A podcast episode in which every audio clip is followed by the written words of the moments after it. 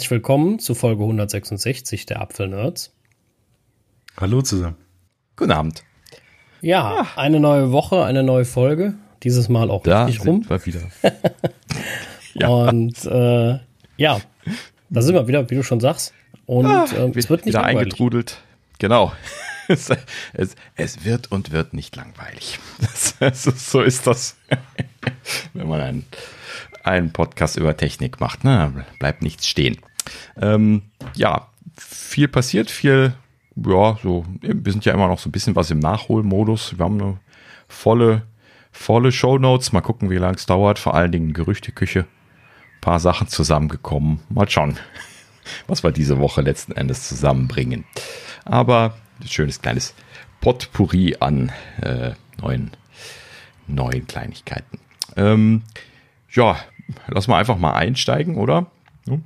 Ähm, und äh, ja, äh, Weggänge habe ich gleich wieder zwei verzeichnet. Leider keine, keine positiven zentralen Nachrichten dieses Mal zu berichten hier, äh, Apple-seitig zumindest. Ähm, also fangen wir mit, mit Weggängen an. Ähm, und zwar ein sehr bekannter Name. Ähm, und zwar hier Apple Shortcuts Erfinder Ari Weinstein oder Weinstein, ja wahrscheinlich im Englischen, ne? ähm, verlässt Apple. Das ist ja quasi hier einer der Co-Gründer von, von Workflow gewesen, beziehungsweise die Firma hieß Desk Connect, aber die haben diese App Workflow damals gemacht. Und ähm, das wurde ja dann von Apple eingekauft ähm, und äh, vor jetzt ungefähr sechs Jahren und äh, wurde dann als Shortcuts ja von denen dann nochmal äh, neu released, jetzt quasi im Betriebssystem ne? und äh, auch deutlich erweitert und so. Also das ist schon, glaube ich, auch eine schöne Geschichte gewesen und äh, ja, ne, also Ari verlässt jetzt irgendwie Apple dann nach sechs Jahren Übernahme. Da hat das ja lange ausgehalten. Ne? Also er scheint ja Spaß gehabt zu haben mit seinem Shortcuts-Kram. Anscheinend, ja. Also sechs Jahre ist schon eine lange Zeit bei einer Firma, finde ich. Also aus der heutigen Sicht natürlich auch. Und ähm, aber Vor allen Dingen äh, insgesamt, also mit äh, dem, den Workflow-Sachen sind sogar neun Jahre, die er dasselbe Thema bearbeitet hat. Also das ist für die IT schon lang. Wirklich lang. Das stimmt, ja. Das ist wirklich lang dann, ja. Ähm, Aber ähm, ehrlicherweise, es gibt immer so ein paar Sh- Shortcuts, die ich immer wieder nutze, aber nicht allzu viele, äh, leider. Also erstens ist mir dieses Programmierinterface, das ist mir so, hm, bin kein Freund von diesem Baustein Programmieren. Dann Ich fehlt hätte auch mir- lieber ein Skript. ja, dann fehlt mir immer irgendwas und äh, oder es ist mir zu viel Arbeit und ähm, ja, also das, äh, was ich häufig nutz, genutzt habe, ist so ein, so ein Downloader für Instagram-Videos, um die weiterzuschicken. Ähm, das finde ich sehr, sehr praktisch. Ähm, und dann habe ich so ein paar Shortcuts für, ähm, für meinen Saugroboter, mit dem ich das erstellt habe, ähm, weil die App das Gott sei Dank unterstützt. Und ja, ansonsten habe ich da echt nur großteils wirklich Quatsch drin, den ich sowieso nie brauche. Aber, und jetzt kommt einer der größten Neuerungen für mich in iOS 17, das ist jetzt kein Witz. Ähm, ich bin ja bekannterweise ein Statistik-Nerd und was mich immer genervt hat, was ich immer vergessen habe, ist mein Datenvolumen am 1.1. zurückzusetzen, also mein Mobile Traffic Statistik. Und das kann iOS 17 endlich. Echt? Ja, du kannst in Wahnsinn. iOS 17 einen Shortcut machen mit Reset Mobile oder Reset Ach, äh, die Cellular. Data Usage Statistik. Also du kannst die Statistik zurücksetzen. Und das machst du einfach dann an dem Tag, an deinem, dem dein Vertrag quasi erneuert wird oder wieder zurückgesetzt Mhm. wird. Und dann kannst du das sehen. Und das äh, finde ich total genial, weil das war einer meiner größten Themen, die mich immer genervt haben. Ähm, dass das nicht geht. Und ich habe übrigens auch einen File Report dafür. Ich meine, ich habe davon keine Antwort gekriegt bisher von Apple. ich weiß auch gar nicht, ob ich ihn irgendwann geschlossen habe. Es kann auch sein, dass er einfach irgendwo in meinen offenen noch rumgammelt. Aber äh, ja, das ist äh, eine, ein, ein Riesending, den ich auf jeden Fall einmal im Monat laufen lasse. Jetzt, ich habe den schon auf Automation, der läuft dann um 1 Uhr, also nachts um eine Minute nach null. Am ersten des Monats führt der den immer aus. Jetzt. Mhm. Und, äh, ja, also ich schwanke da immer so ein bisschen was zwischen, hey, gute, gute Sache, dass das jetzt geht und ja, aber warum haben sie dann nicht gleich ein Interface für sowas gemacht? Ähm, dann als Alternative. Denn äh, es gibt halt eben jetzt auch Leute, die keine Skripte schreiben wollen. Das stimmt. Also ich hätte auch in einem, in einem, in einem äh, einfach da ins Interface mit reingepackt und gesagt, äh, automatischer Reset am ersten des genau. Monats oder so. Ne? Weil das also, ja nun mal quasi jeder hat das Problem. Also jeder, der das der ist mal nach. Also, ich ich finde es deswegen, deswegen halt immer so ein Ding, gerade wenn du Leute hast, die sagen, ja, irgendwas saugt mir mein, mein äh, Datenvolumen mal weg oder so. Und dann guckst du da rein, dann haben die einfach die Datastatistik von einem Jahr da drin. Ne? So, ist überhaupt nicht aussagekräftig. Du kannst es überhaupt nicht sehen, so wirklich, was war jetzt im letzten Monat das Problem. Und äh, da finde ich es dann äh, ähm, eigentlich eine sehr, sehr, sehr, sehr coole Sache. Also ich. Äh, ja. Also für manche Leute ist es auch ziemlich egal. Ich setze das auch nie zurück, standardmäßig, weil ich habe eh so viel Volumen, dass ich mich nicht drum kümmern muss. Ja. Also bei, bei O2 hat man ja immer mehr Volumen, als man überhaupt jemals verbraucht bekommt. Wenn man ein bisschen mehr bezahlt. Und das ist bei mir jetzt auch der Fall. Also ich kriege mein Volumen auch nie verbraucht, aber. Ja, du bist ja auch so ein Sonderfall. Ich bin halt immer im WLAN, also ähm, zu 99 Prozent. Du bist ja auch nie unterwegs, Sascha. das stimmt so nicht. Aber wenn ich irgendwo unterwegs bin, habe ich meist auch WLAN oder ich hänge nicht am iPhone. Also dann, dann mache ich ja was mit Freunden oder so. Also, das ist dein Problem. Zuge Zugegeben, wenn ich Bahn fahre oder so, ich weiß jetzt nicht, wie es letzten Monat war, da hätte es ein bisschen mehr sein können. Ähm, aber äh, nochmal, ich bin schon froh, wenn man nicht drauf achten muss aufs Datenvolumen, aber trotzdem bin ich immer interessiert da drinnen zu sehen, zum Beispiel, keine Ahnung. Diesen Monat haben von meinen 249 MB, die ich jetzt in den vier Tagen verbraucht habe, äh, 87 bzw. 88 MB die Systemdienste verbraucht. Ich finde sowas interessant. Ich verstehe das ja, voll das und ganz. Wenn Sync und Co., ne? Da kommt Bitte? viel zusammen. Sync und Co., da kommt viel zusammen. Ja, Push-Mitteilungen allein 16 MB. Ja, äh, Dokumentensynchronisation, DNS-Dienste, bla bla bla bla. Ne? So, und hm. ähm, ich finde, wie gesagt, ich find, mag sowas, finde das interessant. Musik 44 MB, was mich extrem wundert. Ja, wobei ich am Motto Musik gehört und ich habe ja nichts lokal abgespeichert in der Regel. Ähm, das heißt, Sind das auch Systemdienste? Das. Nee, nee, das steht nicht unter Systemdiensten. Nein, nein, nein. Das ist viel mehr erschreckend. windig. Amazon 43 MB, das ist natürlich ein bisschen viel, aber äh, naja, äh, egal. Aber ja, Karten 1,66 MB, das ist natürlich nichts. Ähm. ja, gut, komm. Ähm, aber ja, prinzipiell, ich fände es schön, wenn man das einfach automatisch zurücksetzen lassen könnte, denn äh, jeder, der irgendwie da Wert drauf legt, hat das eigentlich einmal im Monat. Und das ist ja bei jedem anders. Aber kann man ja jetzt mehr oder weniger. Ja, aber ich möchte das gerne direkt im Interface haben. Warum ja. über, nur über Programmierschnittstelle? Ne? Man kann es also ja in der Galerie irgendwo bereitstellen für jedermann. Also ich verstehe deinen dein, dein Standpunkt, ja, aber du hast auch recht. Shortcuts ist nicht das, wo der 0815-User, und das ist jetzt gar nicht bös gemeint in dem Sinne, ne? andersrum, ähm, wo der gucken würde für sowas. Der guckt halt eben in den Settings, der sieht das nicht und ärgert sich. So. Da hast du recht. Dann kommt der irgendeiner an und sagt, kannst du programmieren? Ja, klar kannst du das programmieren, aber das ist ja nicht die, die Ebene, auf der viele Leute gehen wollen. Nee, das stimmt schon. Da hast du schon recht. Ähm, ja, gut. Im Prinzip könntest du das jetzt für alles sagen, was irgendwie Shortcuts angeht. Ähm, ja, ist auch wahrscheinlich so. Da werden einige äh, kleine äh, Goldnuggets drin sein, die einfach über das normale User Interface überhaupt nicht zu sehen sind. Genauso wie das Zurücksetzen jetzt mit einem Timer zum Beispiel. Ähm, und äh, ja, klar, dafür bin ich immer froh gewesen, Entwickler zu sein, aber äh, ja, ich darf zumindest mal, glaube ich, so aus Nutzersicht mal drüber jammern. Absolut, natürlich. Ähm, aber ähm, ich bin froh, dass es überhaupt geht, sagen wir es mal so. Ähm, ja, finde ich klar. sehr, sehr gut. Dass das da nicht hingehört, beziehungsweise dass Shotcuts immer noch nicht die wichtigen Dinge für mich groß kann, ähm, okay, aber äh, ja, weiß ich nicht. Ja, ne, Variablen, Dinge merken. Es gibt immer noch so ein paar Sachen, die einfach selbstredend für eine Programmiersprache oder für eine Programmierumgebung sind, Laufzeitumgebung sind und die, die hier einfach schmächlich ignoriert werden. HomeKit ja genauso. Ne? Was haben wir schon. Fangen wir jetzt nicht mehr mit an, aber die, ne, die, das ist das klassische Problem. Wenn du dir noch nicht mal irgendwie einen Wert merken kannst, wie, wie willst du dann irgendwie irgendwas programmieren ordentlich? Ne? Ja gut, du kannst in der, in der Zeit des Skripts merken, das geht schon, ne? Aber. Ja, aber was bringt dir das, wenn das Skript dann äh, binnen kurzer Zeit enden muss? ja? Du hast halt keine Runtime, du hast halt nur ein Skript. Ne? Mehr ist halt halt nicht. Ja, genau. Aber das ist vollkommen ja, ignoriert oder, oder übersehen worden. Also wie wenig man damit machen kann. Wenn ich bei HomeKit irgendwie Laufzeitvariablen setzen könnte, wo ich einen Zustand setzen und abfragen könnte, ne? das wäre so geil. Da könntest du so viele schöne Sachen mitmachen. Ne? Die Möglichkeiten wären dann auf jeden Fall deutlich größer, das stimmt. Aber äh, ja. Naja, sind wir, finden wir es mal gut, dass sie da ist. Noch die App. Äh, ob sie uns am Ende genau. unser Leben verbessert, wollen wir mal da mal sehen. Äh, falls ihr irgendwelche sehr, sehr coolen Shortcuts habt, die ihr unglaublich genial findet, wo ihr sagt, boah, äh, die haben mein Leben da und da unglaublich vereinfacht, äh, schreibt gerne mal. Ähm, Würde mich mal interessieren. Also es gibt ja auch so mehrere Seiten mit genau. Galerien äh, dazu. Ich habe allerdings ehrlicherweise nie was gefunden, wo ich jetzt gesagt habe, boah, äh, das aber, das verändert mein Leben so ungefähr.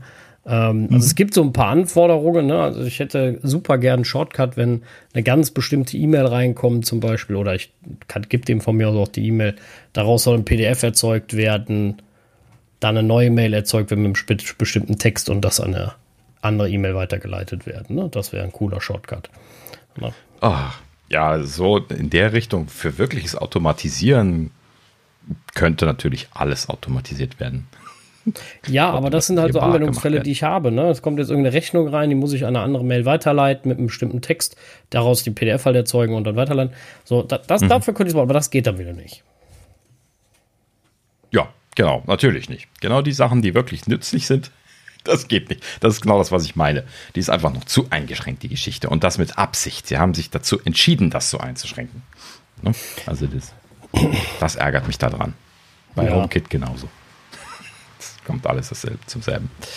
Na gut, so, aber äh, ich vermute, das ist weniger Ari gewesen, um auf ihn zurückzukommen. ähm, ähm, ja, gut, also wie gesagt, ähm, Ari äh, hat übrigens gesagt, er will jetzt äh, erstmal ein bisschen Pause machen. Ich vermute mal, dass er ein bisschen Geld gekriegt hat bei der Übernahme. das sagen die Leute immer, die damals Geld gekriegt haben. Und äh, danach will er etwas Neues beginnen, so wie die äh, Leute im Silicon Valley das natürlich immer machen. Na gut. So, und äh, wo wir schon bei Weggängen sind, hier noch einen relativ äh, bekannten Weggang, also jetzt, jetzt nicht aus äh, wie Executive Level, aber ähm, zumindest jemand äh, Bekanntes, und zwar hier Apples Machine Learning Head Ali Faradi. Hatten wir zumindest jetzt hier bei den Apfelnerds noch nicht drüber gesprochen, aber ja, ist jetzt auch kein, kein Unbekannter zumindest. Ähm, ähm, hat hier ähm, gesagt oder verkündet, dass er zum Ende Juli Apple verlassen wird und ähm, äh, ja, er ist äh, schwer zu sagen, was hat er nochmal gemacht? Achso, ja, genau. Ähm, er ist auch über eine Übernahme, so, so, wie die ganzen Leute bei Apple ja in der letzten Zeit durch Übernahmen reinfließen, hier äh, interessanterweise eine Übernahme, die ich auch nicht mitbekommen hatte, und zwar von xnor.ai. Ähm, total schrecklicher Name. 2020 hat Apple das übernommen. Ja, muss wohl irgendeine AI-Geschichte gewesen sein. Und äh, die hatte äh, Faradi da vorher gegründet. Und ähm, ja, letzten Endes hat Apple das dann aufgekauft. Ja, und ähm, als Faradi das gegründet hat, hat er das ausgegründet quasi aus äh, The Allen Institute for Artificial Intelligence. Und äh, dieses Allen-Institut, da hatte er vorher äh, auch einige Jahre gearbeitet. Ähm, kannte ich jetzt so namentlich auch noch nicht, ist aber ein relativ großer äh, Inkubator quasi hier so für Artificial Intelligence, also auch hier Forschung, gemeinnützig, glaube ich sogar. Und ähm, 200 Forscher oder sowas äh, selber beschäftigt und ähm, er hat da wohl vorher einige Jahre gearbeitet, hat dann halt eben dieses Startup gegründet, was dann von Apple gekauft worden ist. Und ich, ich erzähle das deswegen, weil er jetzt wieder zu The Allen Institute zurückkehrt und dort CEO wird. Das ist natürlich äh, ein Angebot. Ne? Klar, dass er da Nein sagt. Ne? Sehr gut. ja. Aber auch immer schön zu lesen, dass die Leute da im Valley auch gerne mal wieder äh, zu den Ursprüngen zurückkehren. Das ist immer ein gutes Zeichen. Ne? Ich bin ja auch schon einmal zu einer vorherigen Firma zurückgekehrt ähm, und äh, habe das auch gerne gemacht. Es gibt einfach Firmen, mit denen steht man sich gut, die sind gut, da, da geht man dann auch mal wieder hin. Ne? Das gibt ja tatsächlich da so eine Redensart, äh, äh, dass nicht die Frage ist, wie lange man irgendwo gewesen ist, sondern wie oft. ja. ja, aber das ist auch schön, ne? wenn, man, wenn man sagt, okay, da würde ich nochmal hingehen. Also es ist halt ja, viel besser, als klar. wenn ein Unternehmen verlässt und sagt so, weißt du was, die, die will ich nie wiedersehen. Ne? Ja, habe ich leider auch äh, genügend angesammelt in meiner Karriere, sodass äh, die Zahl mittlerweile größer ist von den Firmen, wo ich nicht mehr hingehen würde, wie die Firmen, wo ich wieder hingehen würde. Aber es gibt definitiv Firmen, wo ich äh, ja, jederzeit wieder hingehen würde und auch jederzeit irgendwie anderen Leuten äh, empfehlen würde, äh, sich da zu bewerben. Und das, das ist immer schön. Ne? Also man, wenn man auseinandergeht, muss das nicht heißen, dass man in Hass auseinandergeht. Ja, wichtige Sache. Das gehört nicht zusammen. zwingend. Ne? Manchmal passen einfach die Situationen nicht zusammen. Solche Geschichten. Ich will ja jetzt nicht ins Detail gehen, aber ähm, ja, manchmal möchte der eine was anderes wie der andere oder äh, ja, man bekommt halt eben ein sehr gutes Angebot, was derjenige nicht mit, mitgehen kann oder so. Und dann muss man dann seine eigene Karriere natürlich vor der Karriere der, der Firma halten und sich dann überlegen zu wechseln. Und ähm, ja, wenn alle Leute das verstehen und akzeptieren, dann ist es auch fein. Na gut. Ja. So, ja, also Ali Faradi verlässt Apple. Ne, momentan so ein bisschen was so ein Exodus-Problem, das kennen wir ja, aber hier, das sind natürlich jetzt andere Leute. Ne? Das ist jetzt nicht so das, wo, wo, wir die letzte Zeit drüber gesprochen haben, die ganzen Services, äh, VPs, die am Gehen sind. Das hier ist jetzt ein bisschen was ein ein anderer Level und natürlich auch schön begründet. Also wenn ich ein CEO angeboten bekäme, dann würde ich wahrscheinlich auch, also gerade auch noch dann von der Firma, wo ich vorher gewesen bin und die schätze wahrscheinlich, wenn ich dahin zurückkehre, ähm, dann äh, hätte ich wahrscheinlich auch gesagt, ne? Ja, gutes Angebot nehme ich.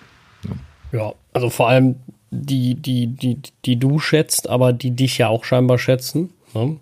Und ähm, mhm. darf man ja nicht vergessen. Äh, ja. Ja, sonst würden sie ihn nicht zum CEO machen, ne? Also, gehe ich mal von aus. Ja. Gehe ich, geh ich mal von aus, ja.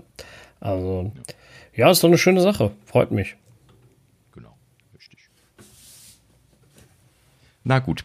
Ja, dann äh, nächstes Thema. Ähm, es bewegt sich ein bisschen was an der Self-Service-Front. Und äh, hier Apples Self-Service Repair Program wird jetzt zum, äh, nee, wurde, ist schon her, äh, zum 21. Juni ähm, erweitert um Hardware.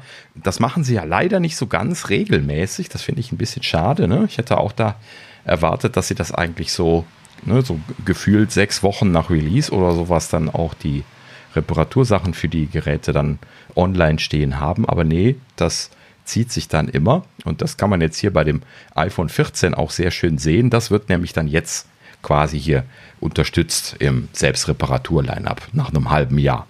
Ne? Also hm, gut, klar, ne? ist noch Garantie und so. Ne? In dem Sinne ist es eigentlich jetzt nicht dringend notwendig, dass man Ersatzteile bekommen kann jetzt gerade, aber äh, so ein bisschen was ein Geschmäckle hinterlässt es halt eben dann doch irgendwie. Ne? Gut, man kann ja auch einen Nicht-Garantiefall haben. Ja, Wenn jetzt zum das Beispiel, Display kaputt ne? geht oder so. Ja, also äh, du kannst immer Möglichkeiten konstruieren, wo Apple dir das äh, nicht auf Garantie machen wird und du es dann selber reparieren willst. Genau. So, und dann musst du dann die ersten sechs Monate drauf warten, bis das dann irgendwie kommt. Es scheint ja so mehr oder weniger jetzt sechs Monats Rhythmus zu haben, aber äh, es gibt auch ein paar andere Sachen, die äh, von letztem Jahr sind, die das jetzt gekriegt haben. Naja, gut, der Großteil davon ist jetzt im Herbst gekommen. Wir gehen mal gerade durch. Also einmal iPhone 14, äh, wie gesagt, ist jetzt komplett das ganze Line-up unterstützt, also vorhanden im Self-Repair.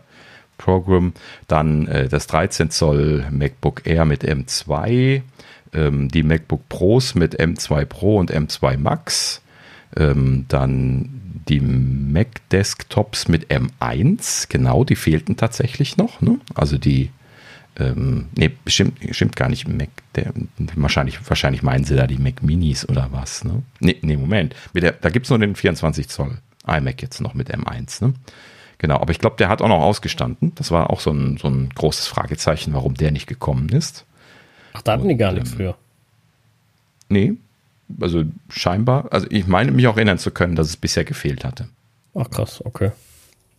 Das, das war ja dann so vorher erschienen und seitdem nicht aktualisiert worden. Das haben sie dann jetzt wohl nachgezogen. Hm. Naja, gut. So, also auf jeden Fall Mac-Desktops mit M1 in manchen Ländern steht hier noch einschränkend dahinter, warum auch immer. Und ähm, ja, wurde aber nicht erklärt weiter von Apple an der Stelle. Ähm, so, dann äh, gibt es jetzt äh, neue Komponenten und zwar äh, die True Depth Kamera für iPhone 12 und 13 Lineups, also für die ganzen Serien jeweils, äh, sind jetzt zu bekommen. Ähm, dann gibt es ähm, das Top Speaker Element für iPhone 12 und 13. Das ist genau da oben an derselben Stelle, ne, wo die äh, True Depth Kamera ist, ist ja dann auch dieser Lautsprecher äh, Ohrhörer quasi fürs Telefonieren drin, dieses Element, meinen sie da an der Stelle. Und ähm, ja, warum gibt es jetzt diese beiden Komponenten? Ähm, sie haben äh, im Allgemeinen jetzt auch äh, System Configuration freigegeben. Das ist äh, quasi das Apple Post Repair Configuration Tool. Ähm, das heißt also, äh, äh, wenn du jetzt irgendwie ein Bauteil geändert hast, wie ähm, die TrueDepth-Kamera, wo du ja dann Face ID dieses Pairing machen musst, so ähnlich wie das auch bei Touch ID bei dem Button der Fall gewesen ist. Und ähm, wenn du da also dieses Pairing machen musst, das musst du mit Software machen, logischerweise. Ne? Aber die müssen halt eben verbandelt werden. Wahrscheinlich über irgendwelche Zertifikate oder Keys oder sowas, die die generieren und sich dann austauschen. Und ähm, ja, dann, dann vertrauen die sich halt eben gegenseitig. Ne? Die müssen halt eben diese Chain of Trust erstellen, wenn die so unterschiedliche Hardware-Komponenten haben, weil sie halt eben potenziell ausgetauscht werden können. Genau das, was ja dann in der Situation passiert ist. Und ähm, ja, diese System Configuration App, die haben sie bisher nicht freigegeben. Das heißt also, man musste, wenn man irgendwie solche Sachen haben musste, konnte man irgendwie bei einer Service Hotline anrufen und die haben einem das freigegeben. Aber ähm, man konnte das nicht selber machen, was irgendwie ein bisschen absurd war. Ähm, ja, warum auch immer sie da drauf gekluckt haben. Jetzt haben sie es freigegeben und äh, letzten Endes dann damit jetzt auch die äh, Reparaturen davon ermöglicht.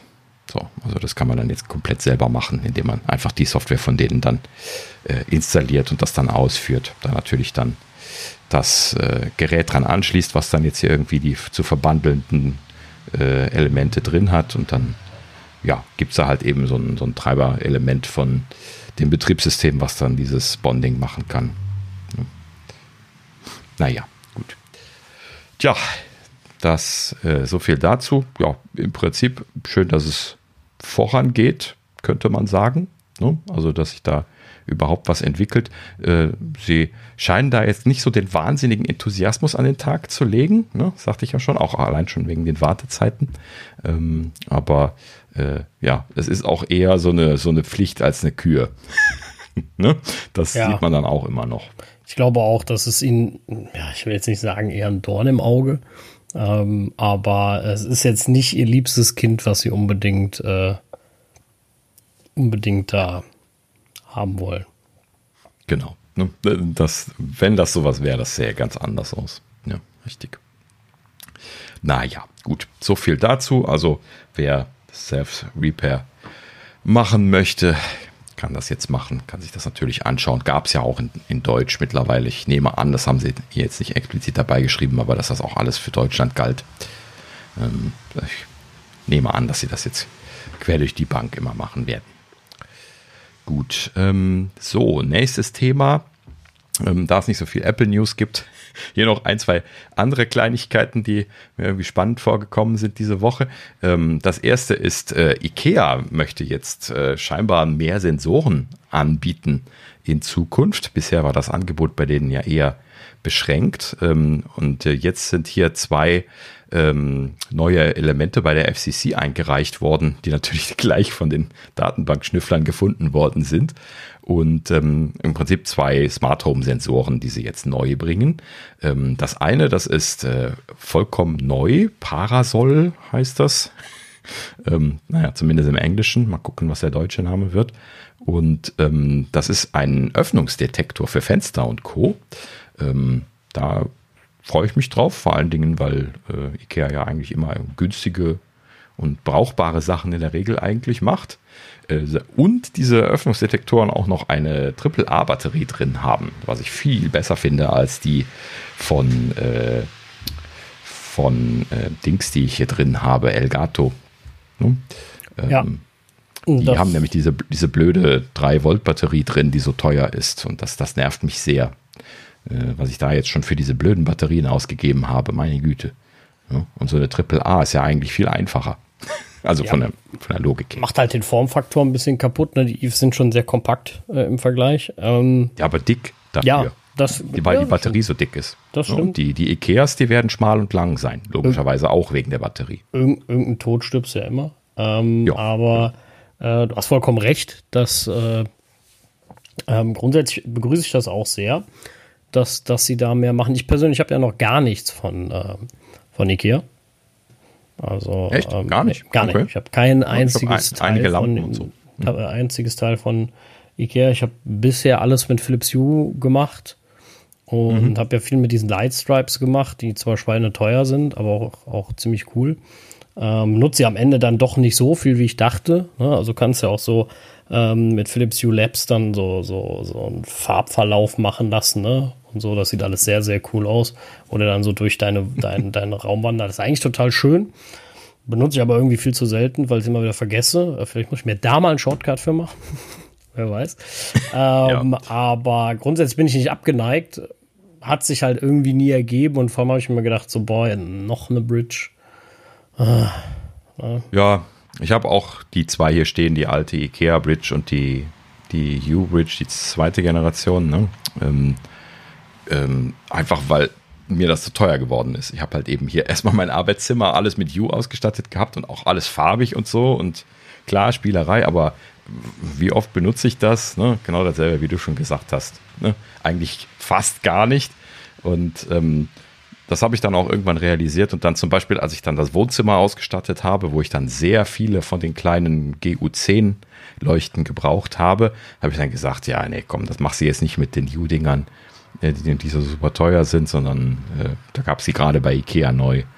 Ähm, Habe ich die mal geshoppt und ja, am Anfang sind sie so ein bisschen problematisch gewesen und ja, die sind immer noch etwas langsamer als die U-Sachen, was die Reaktionsgeschwindigkeit angeht und so. Ähm, aber so, wenn es jetzt nur um, um weiße Lampen geht, wir haben dann so die älteren Use, ich weiß nicht, ob das heute noch, äh, die, die älteren Ikeas, äh, die haben so, so zwei Farbvarianten gehabt, so einmal kaltweiß und einmal warmweiß und dann so eine ja. Mischfarbe, wo beide an sind. Und ähm, ja, ist jetzt nicht so super geil wie die, wie die weißen von You, die es ja jetzt mittlerweile auch bezahlbar gibt. Ähm, wenn ich die jetzt heute kaufen würde, würde ich mich vielleicht auch umentscheiden, weiß ich jetzt auch nicht genau, aber allgemein sind die IKEA-Sachen schon brauchbar, sehr Absolut, brauchbar. Absolut, das, naja, das will ich auch gar nicht sagen. Die haben auch schöne LED-Panels für äh, für die Decke. Freunde von mir haben mhm. die. Ja, ähm, genau. Die finde ich auch äh, gar nicht schlecht. Also, die haben schon einige Dinge, die wirklich ähm, echt, echt cool sind und, und, und ich finde die vollkommen, Sachen vollkommen neu. Bei mir hat sich halt einfach, wie gesagt, einfach irgendwie nie so richtig ergeben. Na, dass ich so gesagt habe, so, jetzt nehme ich mal was mit, weil da muss ich noch die, die Bridge kaufen und ich habe eigentlich schon ja, du, genug Bridges, ne? Und du hast ja jetzt auch keine große Wohnung, klar, da bietet sich das ja nicht an. Ja. Ne? Aber wenn du dann jetzt wirklich mehrere Zimmer ausstatten möchtest mit den U-Sachen, am Anfang waren die ja Schweine teuer. Mittlerweile sind sie etwas verträglicher im Preis. Ne? Also wenn du jetzt nicht die ganze Zeit immer nur die bunten kaufst. Natürlich, die bunten sind immer auch Ja, teuer. gut, die sind die teuersten. Ne? Da, da alles im Bunt zu machen, kostet halt richtig, richtig Knete. Äh, muss ja auch nicht an, also an vielen Stellen auch gar nicht sein. Aber Eben, genau. ähm, das soll man immer nicht vergessen, ne? wie du schon sagst. Äh, manchmal macht das auch einfach keinen Sinn. Beziehungsweise man nutzt es auch am Ende gar nicht so viel, wie man immer denkt. Ne? Also man stellt, man sieht dann immer die schönen Verkaufsbilder, die Juda macht, ne? Und da sieht das ja auch toll aus, will ich ja überhaupt nicht bezweifeln. Aber ja, aber stellst es halt selten so ein. Das, das, nervt halt eben meistens. Also wenn du jetzt äh, äh irgendwie jetzt ein, ein, statisches Setup im Wohnzimmer machen willst oder sowas, ne, dann, dann, dann mal, dann möchtest du das gleich zum Fernsehen gucken haben oder so. Ja, okay, dann willst du eher was Dynamisches haben. Also so, so statische Setups, so wie das auf den U-Bildern immer zu sehen ist, das nervt mich immer. Also, äh, äh, also meistens will ich entweder produktives Licht oder, oder gar kein Licht oder fast kein Licht und dann, dann, hat sich das. Also ja, das ist genau der Punkt, warum ich die farbigen Sachen viel zu selten benutze. Man denkt, stellt sich das auch immer vor. Die, die meisten, meiste Mileage hier hat auch so ein, äh, so, so ein RGB-Band. Ne? Was ich hier schon das ein oder andere Mal erzählt habe, das Töchterchen hier so, äh, so eine so eine Lampe hat, die aussieht wie eine Wolke, wo wir dann so ein, ein, so ein RGB-Band von You dann auch drumherum geklebt haben und dann, äh, ja, das ist so quasi ihr Nachtlicht. Ne? Das haben wir hier, als wir hier eingezogen sind, dahin gemacht. War sie noch sehr klein. Und äh, seitdem ist das immer noch, äh, immer noch verpflichtend. Wenn dieses Nachtlicht nicht an ist, dann äh, steht sie dann hier und sagt, das Licht ist nicht an. ja, gut, gut. Das, das kann ich ja dann sogar nachvollziehen, so wäre ich, wär ich ja auch als Kind oder war ich als Kind. Ähm, mhm. Aber äh, ja, also grundsätzlich, ne, nochmal zum Thema zurück. Die Kehrsachen sind vollkommen ja. wunderbar. Ja. Also das will ich nicht sagen. Wie gesagt, bei mir hat sich das halt nur einfach bisher nicht ergeben, ähm, weil, weiß ich nicht, hat es halt nicht. Und das heißt nicht, dass ich das nicht in Zukunft nicht irgendwann haben werde. Ähm, aber ja, äh, genau. Äh, die haben schon, also, die haben ja auch so HomeKit-Rollos zum Ankleben. Kenne ich viele, gerade die in Köln wohnen, die das haben. Und total. Oh, ja, da muss ich auch noch mal nachgucken ja, wo du es sagst, ähm, bei den Rollos sind wir nämlich auch hier gerade noch dran. Ähm, aber auch diese Fenstersensoren, da bin ich mal, mal gespannt drauf. Ähm, also mal gucken, was die kosten werden und so. Ich habe zwar jetzt eigentlich alles mit den Eves hier voll, aber der, der Preis von diesen Batterien, der treibt mich halt eben in den Wahnsinn. Und äh, das. Wie oft mussten äh, die denn wechseln? Ja, also einmal im Jahr auf jeden Fall und ähm, manchmal sogar häufiger, je nachdem, was du für Batterien gekriegt hast. Du kriegst sie halt eben nur von shady Anbietern auf Amazon oder unbezahlbar teuer. Ne? Und äh, aber eigentlich kriegst du gar keine richtige gute Marke oder sowas. Günstig gute Marke von den Dingern. Ne? Und äh, während ich weiß, wo ich meine ordentlichen AAA-Batterien herbekomme, ne? Kriegt man halt eben hier lokal doch ziemlich gute. Von der Arbeit. Und äh, so hätte mein Vater Nein. das immer gesagt. Der hat immer alles von der Arbeit mitgebracht. ich glaube, glaub, der hat bis zu seiner Rente nie Batterien gekauft. Ähm, aber äh, ja, ähm, ja, aber ne, also AAA-Batterien kosten halt eben einen Bruchteil davon. Und ja, ja, das stimmt. Also vor allen Dingen habe ich sie immer da und sie sind gut diese Sonderbatterien von, äh, von den Eves, die sind schon nervig. Ähm, es gibt ja auch vom Bosch den, den, den, den Fenstersensor, ne? Der war nicht so schön. Die haben jetzt irgendwann eine Iteration gebracht, eine neue, da haben die vieles von diesem richtig altbacken deutschen Design hinter sich gelassen. Also da waren ja manche Dinge, die waren ja wirklich hässlich. Also so äh, Temperatursensoren oder äh, also die Heizung Wirklich mit so einer mhm. sieben Segment-Anzeige, also grau dran, also wirklich nicht schön. Und da haben sie äh, irgendwie jetzt relativ viel gemacht. Ich habe ja von Bosch äh, die Rolllädensteuerung mhm. und äh, muss heute sagen, am besten 200 Euro oder was ich damit bezahlt habe, keine Ahnung, oder 400, 300, keine Ahnung, die ich je gemacht habe. Ähm, weil ich bin so, so glücklich, abends im Bett zu liegen und, und zu sagen, mach die Rollos zu und äh, schließt einfach alle Rollos. So dumm das ja auch klingt, aber ich hatte das einfach so oft, dass du aufgestanden bist und dann hast du vergessen, die runterzumachen. Und liegst schon im Bett, dann musst du wieder raus und, und, und, sowas. Ne? Du kannst sie von unterwegs, wenn die Sonne ballert, doch noch mal runter machen, damit es hier nicht zu warm wird. Gerade jetzt wegen den Katzen zum Beispiel oder so. Ähm, also ich bin mittlerweile so mhm. glücklich, dass ich die paar Mark ausgeben. Auch wenn's, wenn ich es vielleicht in der nächsten Wohnung nicht verwenden kann. Ähm, dann mal gucken, was ich damit mache. Aber äh, ja, das, das war die beste Investition. Und die haben auch Tür, äh, so Türsensoren und Fenstersensoren. Und ähm, die sind halt nicht schön gewesen. Die waren halt groß, weil ich weiß nicht, ob wahrscheinlich kommt auch eine Triple A rein oder sogar nur eine Zweifach A. Ich bin mir gar nicht so sicher, was sie da drin hatten. Ähm, aber ja, aber die konntest, könntest du halt potenziell einfach austauschen. Ja, richtig. Also ich habe ja auch die äh, Heizungs-, also die Bosch-Sachen habe ich nicht gekauft. Ähm, wollte nicht noch eine, äh, eine Basisstation hier hinstellen. Das Problem ist ja immer, dass die ähm, dass man die ja zwar heute, wenn das jetzt Zigbee ist oder sowas, dann halt eben mit an die anderen Stationen anschließen kann, aber die machen halt eben ja keine Firmware-Updates darüber. Das ist immer das Bescheuerte daran. Ne? Und deswegen habe ich auch hier die beiden, die beiden Hubs immer noch im Einsatz, weil halt eben IKEA nur über den IKEA-Hub Firmware-Updates macht und äh, die U nur über den U-Hub. So, und das ist halt dumm. Also, dass sie das nicht, nicht, nicht mit reingenommen haben, das, das ist bestimmt irgendwie das, das Schlupfloch gewesen in dieser Rechtsprechung damals. ne? wo, wo Philips dann dazu genötigt wurde, die anderen Leute draufzulassen. Da haben sie halt eben dann vergessen, dass sie solche Schnittstellen auch noch brauchen. Ja, und gleich hat sich das nicht als machbar herausgestellt, weil alle da natürlich die Hand drauf halten. Ja, also für die Leute, die mal auch mit Bosch geliebäugelt haben und dann abgelehnt haben, weil sie sagten, boah, das ist wirklich altbacken, hässlich deutsch. Äh, die haben echt eine schöne Iteration gemacht. Also es gibt jetzt einen Home Controller 2, der sieht deutlich hübscher aus als der, den ich noch habe. Weiß nicht, ob der auch irgendwas besser kann. Ähm, weil das Aussehen ist mir grundsätzlich. Äh, Hat der Meta-Support gekriegt? Das er hat ja auch Meta nachgerüstet. Versuche ich auch gerade äh, rauszufinden, sehe ich jetzt hier aber auf dem ersten. Also sie schreiben es nicht extrem fett dran aber ähm, eventuell. Hier steht irgendwas mit bei Internetausfall. Auch funktioniert auch bei Internetausfall. Aha, wie auch immer. Und ähm, ja, egal. Auf jeden Fall haben sie da einige, also, äh, ah doch, es ist vorbereitet auf den internationalen Standard Meta. Okay, das ah, kann, ja. kann vielleicht schön. der Grund sein.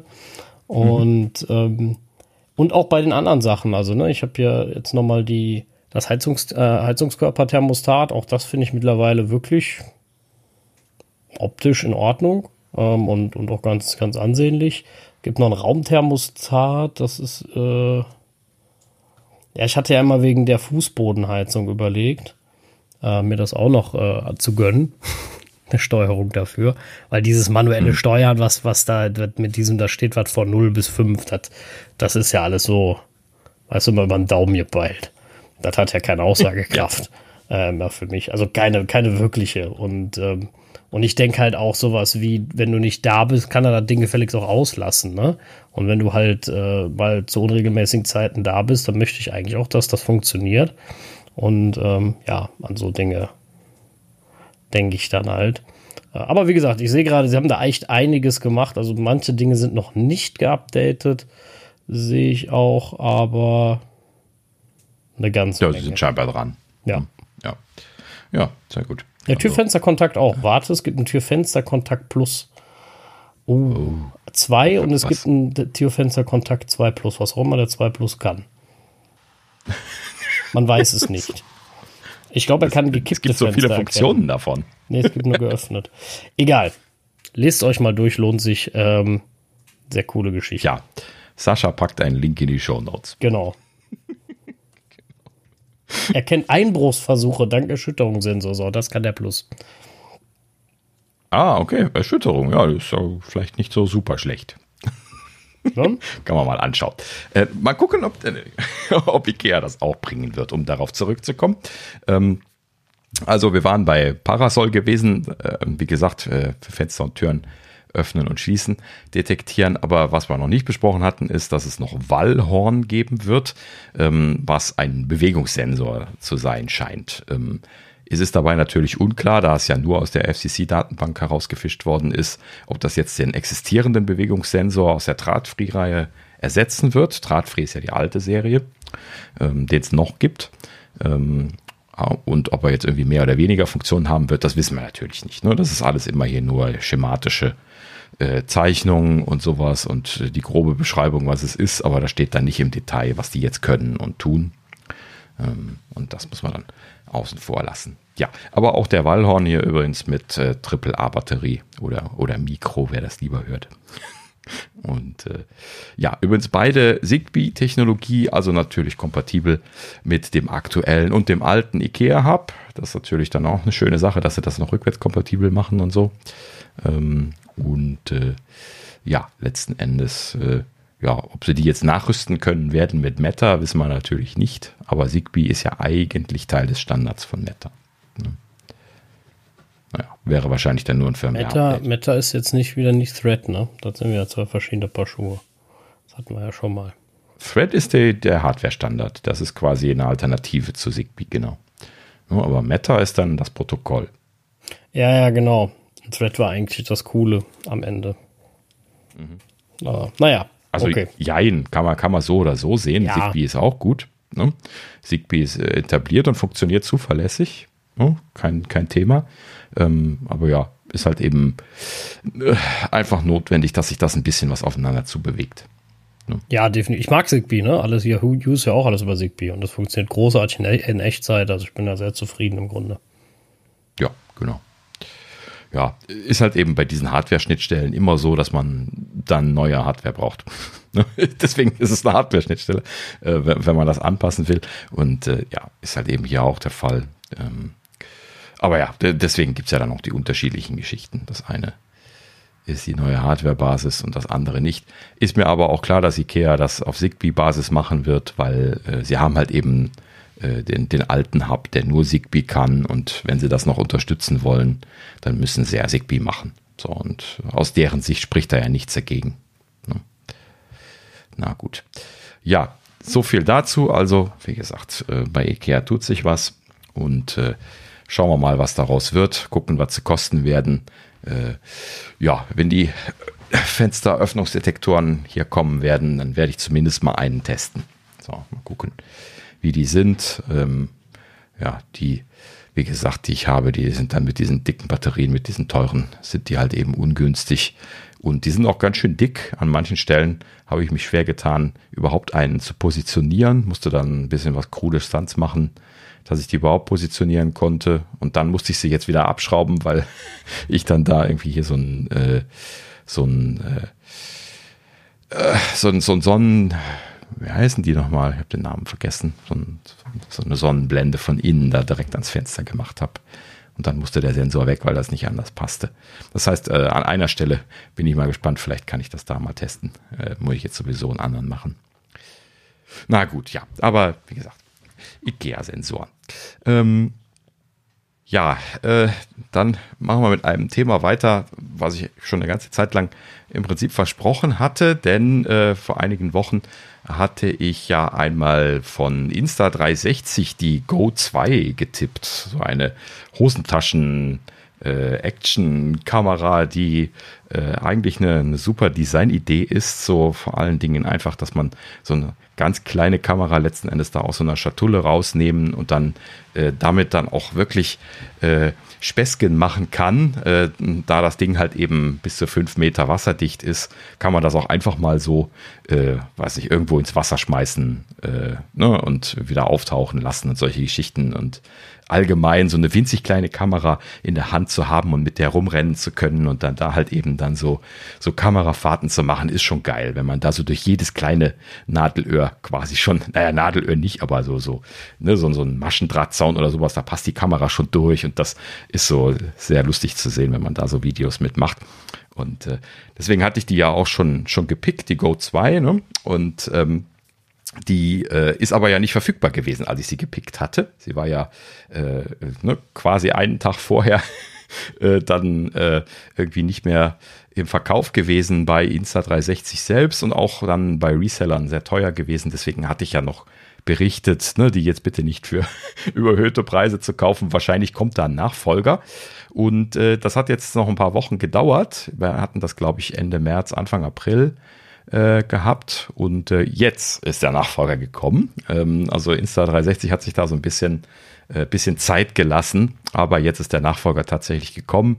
Deswegen wollte ich ihn hier einmal kurz anteasern. Ich habe ihn jetzt für den Moment nicht bestellt. Ich habe ja noch die Go 2 und habe auch andere Action-Cams, ähm, aber äh, das ist ein schönes Paket, was ich mal gerade einmal kurz ansprechen wollte, was sie da jetzt gemacht haben. Ähm, äh, den, den, den Rückschritt, Rückschritt schon vorweg. Bei der Go 2 hatte ich ja gesagt, dass die so super klein ist. Das ist nur ein kleines bisschen größer, dieses Gehäuse, wo das reinkommt, äh, wie so ein, äh, wie so ein AirPods-Paket. Ne? Und ähm, letzten Endes kann man das also im Prinzip, wenn man jetzt große Hosentaschen hat, kann man das noch mit bei den AirPods in die Hosentasche stecken und ähm, so quasi äh, relativ einfach mal mit dabei haben. Und das lädt natürlich dazu ein, dann damit auch rumzuspielen, wenn man irgendwo unterwegs ist. Und ähm, genau das haben sie leider abgeschafft, denn die, äh, die, diese, dieses Gehäuse von der neuen äh, ist jetzt deutlich größer. Aber sie haben da im Prinzip auch einen schönen Kompromiss gemacht jetzt und deswegen wollte ich es mal einmal erwähnt haben. Und zwar ähm, ist dieses äh, Gehäuse vorher jetzt hier bei der Go 2 ja nur mit einem kleinen äh, Schwarz-Weiß-Display versehen gewesen, wo man nur so ganz, ganz so ein Icon, so ein ganz kleines Display, äh, ein Icon und so ein kleines bisschen Text anzeigen konnte. Und ähm, das hat natürlich keine Previews geliefert. Ne? Wenn ich da also mit der Kamera rumgerannt bin, dann habe ich kein Preview-Video gesehen, wenn ich nicht mit der Insta360-App das zum iPhone verbunden habe. Und das hat genervt, weil das immer nervt, weil sobald man da ja eine Videoverbindung machen will, muss man den WLAN aufbauen. Das heißt, man muss immer mindestens einmal diesen Schritt ad hoc WLAN-Verbindung machen. Vorher natürlich auch noch die, die Go 2 per Bluetooth koppeln ähm, und dann nochmal zusätzlich noch WLAN verbinden und dann kannst du dann erst das Preview-Video gesehen und das ist halt eben nervig. Das habe ich eigentlich praktisch nie gemacht ist ein bisschen schade. Ne? Man wünscht sich dann da immer so ein bisschen was im Preview-Video. Und genau das haben sie jetzt quasi gemacht. Die neue Hülle ist nämlich quasi gar keine Hülle mehr, sondern im Prinzip eine, eine Action Cam. Also diese neue Hülle, die hat die Form von einer klassischen GoPro. Ne? Und das ist jetzt natürlich geil, weil das ist jetzt quasi kombiniert. Das heißt also, man hat da jetzt weiterhin diese kleine Kamera vorne drin, die man dann äh, schön fest äh, mechanisch rein und raus klipsen kann, sodass die also auch in diesem Action-Modul quasi fest eingeklipst sein kann und man da, da auch wirklich Action mit Aufnahmen machen kann. Und da ist dann auch ein, ein, Display auf der Rückseite, so wie man das von den GoPros kennt. Ähm, ist aber sogar noch besser, weil das ein klappbares Display ist. Das heißt also, man kann das auch noch hochklappen und dann quasi hier so zum Vloggen dann quasi ne, von, äh, das, also von vorne auf das Display schauen. Ne, es klappt so nach oben hoch quasi, sodass man es dann sehen kann. Und ähm, ja, also letzten Endes für solche Sachen auch zu gebrauchen.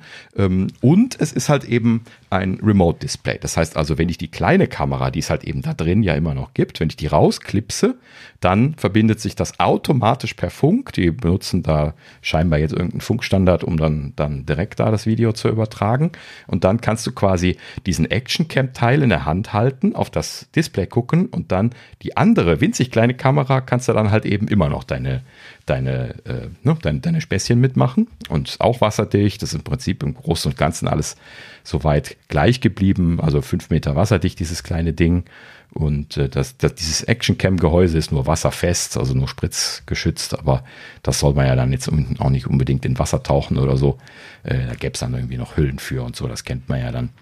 Und ähm, ja, also letzten Endes finde ich das eine, eine, sehr schöne Kombination. Auf der einen Seite hat man halt eben quasi so eine vollwertige Action-Cam, die ein bisschen größer ist und dann hat man halt eben diese kleine rausklippbare Kamera, die äh, ja so frei eingesetzt werden kann. Die hat übrigens äh, ein paar Verbesserungen bekommen. Die Go 2, die hatte nur 1440 äh, Pixel, also 1440p ist das dann, ne? Ähm, und äh, die neue Dreier hat jetzt 2,7K. Ähm, das ist natürlich nicht 4K. Viele Leute haben sich 4K gewünscht, aber 4K in diesem winzig kleinen Gehäuse drin, wohl gemerkt, ne, ähm, ist, ist, halt eben sehr unrealistisch aufgrund der, der Hitzeentwicklung von den Chips in der Größe. Ne.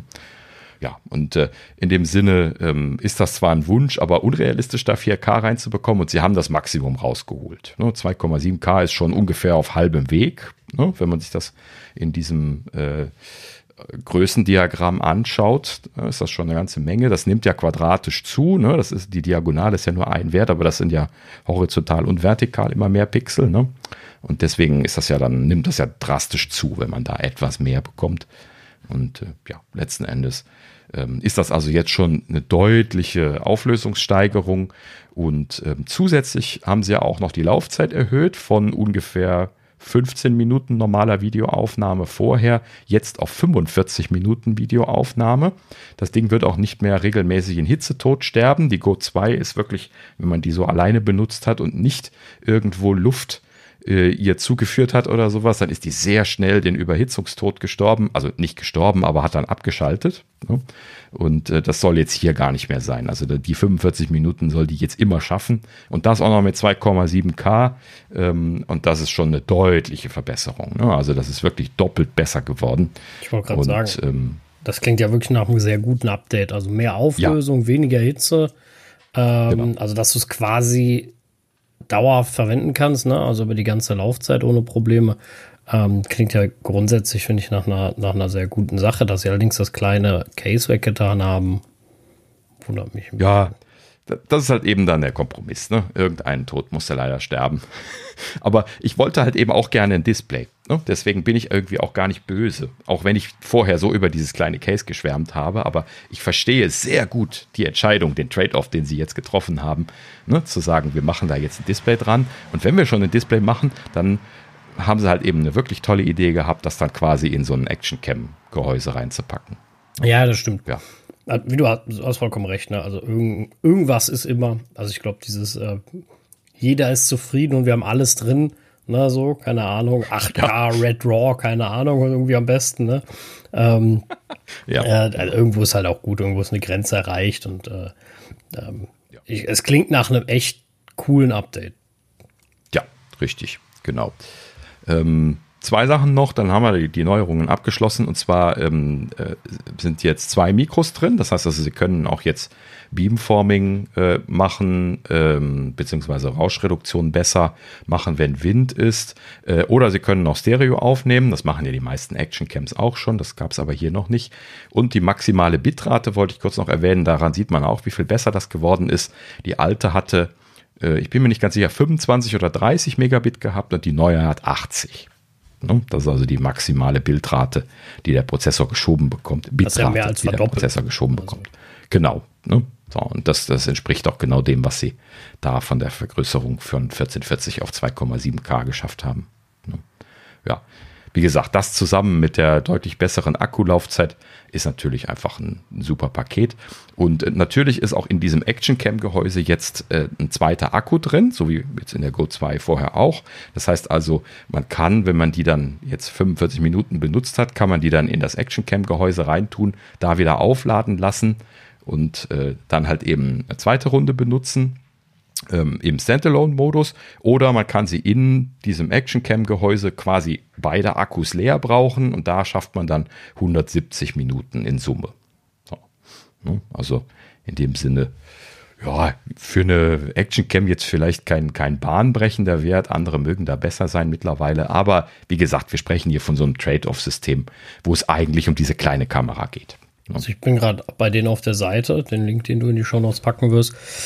Mhm. Und witzigerweise gibt es da so einen schönen Anwendungsfall, wo man das der Katze um den Hals tut. Und äh, ja, genau, großartig. stell ich, mir, auch, stell ich mir großartig so vor. Ja, also sie hatten auch gezeigt, also da sind so einige schöne Videos drauf, wir packen das wirklich mal in die Shownotes. Ähm, ja, sie haben da auch ein Apportierstöckchen für Hunde, wo, wo die kleine Kamera dran gesteckt werden kann. Okay. Das ist großartig. Genau, also bitte nicht an die Kinder hängen. ja, doch, die Kinder ist auch okay, die müssen nur Bescheid wissen.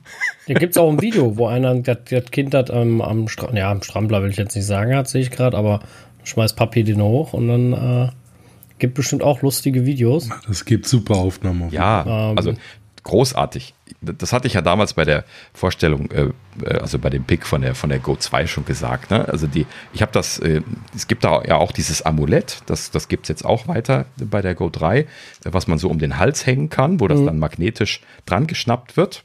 Da sieht man auch quasi dann nur die Kamera, weil das Amulett kann man unter die Kleidung tun und dann so von außen über den, durch, durch den Stoff durch dann quasi das magnetisch da dran schnappen. Und ähm, das, das habe ich zum Beispiel äh, selber schon getragen, was allerdings ein bisschen vom Blickwinkel ungünstig gewesen ist. Ähm, habe ich aber auch, ähm, also komme ich gleich nochmal zu, ähm, aber auch mit großer Freude Töchterchen so auf Spielplatz oder sowas umgehängt und sie dann irgendwie eine Runde durch den Abenteuerspielplatz laufen lassen und das sieht geil aus. Das, das ist echt wie so ein Spiel, wo du sie dann so im, im First-Person-Mode quasi so mit den Händen rechts und links vorbeischaukelnd äh, laufen siehst ne? und wie sie dann irgendwie in die, in die Rutsche springt und äh, durchfährt und das, das sind geile Aufnahmen. Also da, da habe ich echt einen Riesenspaß mit gehabt. Äh, äh ja, leider magst du das nicht jedes Mal machen, sagt sie dann wieder, geh weg mit deiner Kamera. Irgendwie keine Lust drauf. Aber ähm, naja, manchmal kriege ich sie dazu und dann kriege ich wieder schöne Aufnahmen. Ähm, ja, also das sehr schöne Sache. Und ansonsten kann man sie halt eben im Prinzip auch am, am eigenen Körper tragen. Ist halt eben bisher nur ein bisschen unglücklich gewesen mit den 15 Minuten Laufzeit bei der Go 2, weil äh, man weiß halt eben nie, wann man sie starten soll. ne? Das ist immer so ein bisschen blöd. Ähm, und wenn, dann ist es sehr kurz und dann ist es schon wieder zu Ende. Äh, ne? Ja, ist ein bisschen, bisschen ärgerlich bei der Go 2 und deswegen, äh, ja, Go 3 nehme ich mal an, dürfte jetzt ein deutlich besserer Kompromiss sein dafür. Ne? Na gut. Ähm, übrigens, dieses Amulett, ne, ähm, das haben sie jetzt deutlich verbessert in dieser neuen Version auch. Ähm, und zwar, erstens hatte ich das Problem, mit dem Transportieren. Bei der Go 2 ist das einfach so ein, so ein, so ein Plastikplättchen, wo halt eben so, so ähm, äh, Magneten drin sind, äh, wo so ein Band fest dran ist und das, wenn man das dann irgendwo in die Tasche tut, dann, dann fliegt halt eben da dieses Band die ganze Zeit in der Gegend rum. Ja. Und äh, das haben sie jetzt bei der, bei der Dreier sehr schön neu gemacht. Da ist quasi außen so eine, so eine, so eine Gummilippe. Und äh, durch diese Gummilippe kann man quasi äh, das Band da reinziehen und dann äh, quasi das Ganze nur noch so wie so ein Kunststoffpuck dann in der Hand halten. Also das Band verschwindet vollständig in dieser, unter dieser Lippe. Und äh, das heißt, man kann das dann da, da reinziehen und dann kann man das in die Tasche tun, ohne dass das irgendwie in der Gegend rumheddert die ganze Zeit. Großartig. Und dann kann man es einfach mit so einem Ruck wieder rausziehen und äh, sich dann umhängen. Und wohl scheinbar auch noch die, die Länge äh, einstellen mit diesem Mechanismus zusätzlich dann noch. Aber das habe ich noch nicht ganz verstanden. habe es ja noch nicht testen können. Ähm, ja, also auch sehr toll weiterentwickelt. Und es gab äh, die Kritik, ähm, gerade wenn, wenn, Frauen das angezogen haben, aufgrund der physikalischen Gegebenheit, die Frauen da dort oben äh, so unter dem Kopf meistens haben, äh, hat bei denen die Kamera nicht gerade ausgezeigt, je nachdem, wie sie ausgestattet sind physisch. Und ähm, das, das ist äh, ein, schönes, ein schönes Drumherumreden. Das, das gefällt ja, mir. Genau. Mach bitte weiter so. Ähm, äh, ja, also ja. Ne? Also es geht darum, dass die Kamera auf also, Busenhöhe ist und die, die, die Busen von den Frauen äh, dann, wenn man das da dran klippt, manchmal die Kamera nicht gra komplett geradeaus. Wobei ich auch ganz ehrlich sein muss, das Problem muss ja grundsätzlich auch bei Männern irgendwo geben. Äh, zu, einer, zu einer gewissen äh, Situation. Ja, ja, also ja, genau. ich, da ist ja, ist ja jetzt die, die, der, der obere Brustkorb auch nicht immer, also, tun ja gerade so, als wenn das Brett gerade ist. So ist das ja schließlich auch nicht. Also ich, ja. stimmt schon, dass das je nachdem, vor allem stelle ich mir das gerade vor, also ich habe mir das Amulett mal angeguckt, äh, wenn du das jetzt unter einem T-Shirt-Top von einer, von einer Frau siehst und dann zwischen T-Shirt und, und dann noch zwischen BH, sag ich mal, und dann mhm. rutscht das von, dem, von, der, von dem einen Teil des BHs so ein bisschen runter, dann kann ich mir natürlich gut vorstellen, dass die Kamera eigentlich in die falsche Richtung zeigt. Also was heißt ja, falsche Richtung, aber ne? Das Hauptproblem ist eigentlich eher, eher ein anderes, und zwar, dass du halt eben diese, diese Vorwölbung hast und dass dann quasi das Amulett nicht gerade runterliegt, sondern, so, sondern so ein bisschen was nach hinten geneigt ist. Genau. Du schaust dann quasi in den Himmel ne? mit, der, mit der Kamera. So, das ist so das Hauptproblem gewesen. Und das habe ich mit, mit meiner jetzt männlichen Brust halt eben dann auch schon ein bisschen gehabt. Ne? Also kann ich nachvollziehen. Ich habe auch immer so ein bisschen was diesen, diesen, äh, diesen Wolkenblick gehabt. So, während ich eigentlich den Weg aufzeichnen wollte. Aber dafür gab es halt eben dann keine direkte Lösung. So, und da haben sie jetzt eine ganz einfache Lösung für mit beigelegt. Und zwar gibt es jetzt einfach einen Keil. ja, äh, den man so mit drauf machen kann, wenn man ihn benutzen möchte, optional. Ja, ein Keil, wo das dann, äh, erst kommt der Keil auf das Amulett und dann kannst du dann die Kamera auf, das, auf den Keil drauf machen und dann kannst du halt eben selber entscheiden, in welche Richtung die das jetzt benutzen möchtest, wo, für welchen Use Case auch immer. Kann man, kann man an der Größe des Keils, den man braucht, dann auch berechnen, welche BH-Größe der Mann jetzt braucht, der die Kamera trägt. Das wäre jetzt noch interessant. Äh, ich will es Ja, nicht wissen. interessanter Punkt. Bei mir selbst, Also- aber ähm, äh, ja. Sie haben nur einen beigelegt. Also, ja, sagen. okay. Dann, dann äh, muss, man, muss man mal gucken. Äh, nee, aber äh, ja, gut, ist, glaube ich, ähm, jedem verständlich das Problem. Ne? Und ich glaube, wenn du die Kamera einfach, also das länger machst, die Kamera tiefer hältst, hast du wieder eine blöde Perspektive. Das willst du auch nicht. Richtig.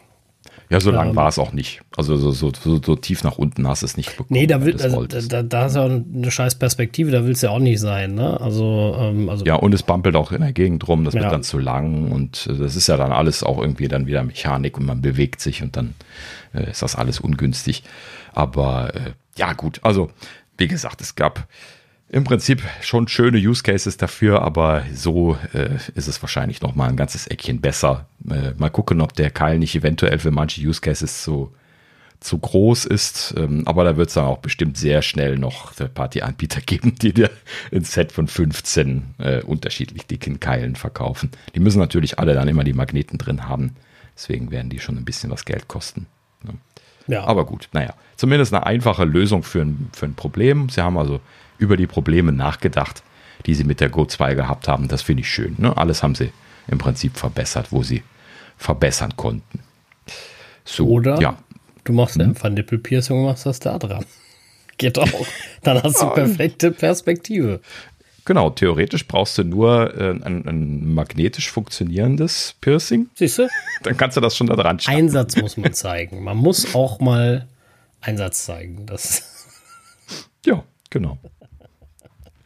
So, so viel, so viel zu den Themen der Apfelnerds, was das angeht. Ja, genau.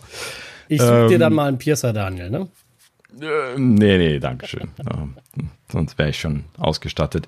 Ähm, ja, ach, naja, gut, äh, langes Thema, da fangen wir heute nicht mit an.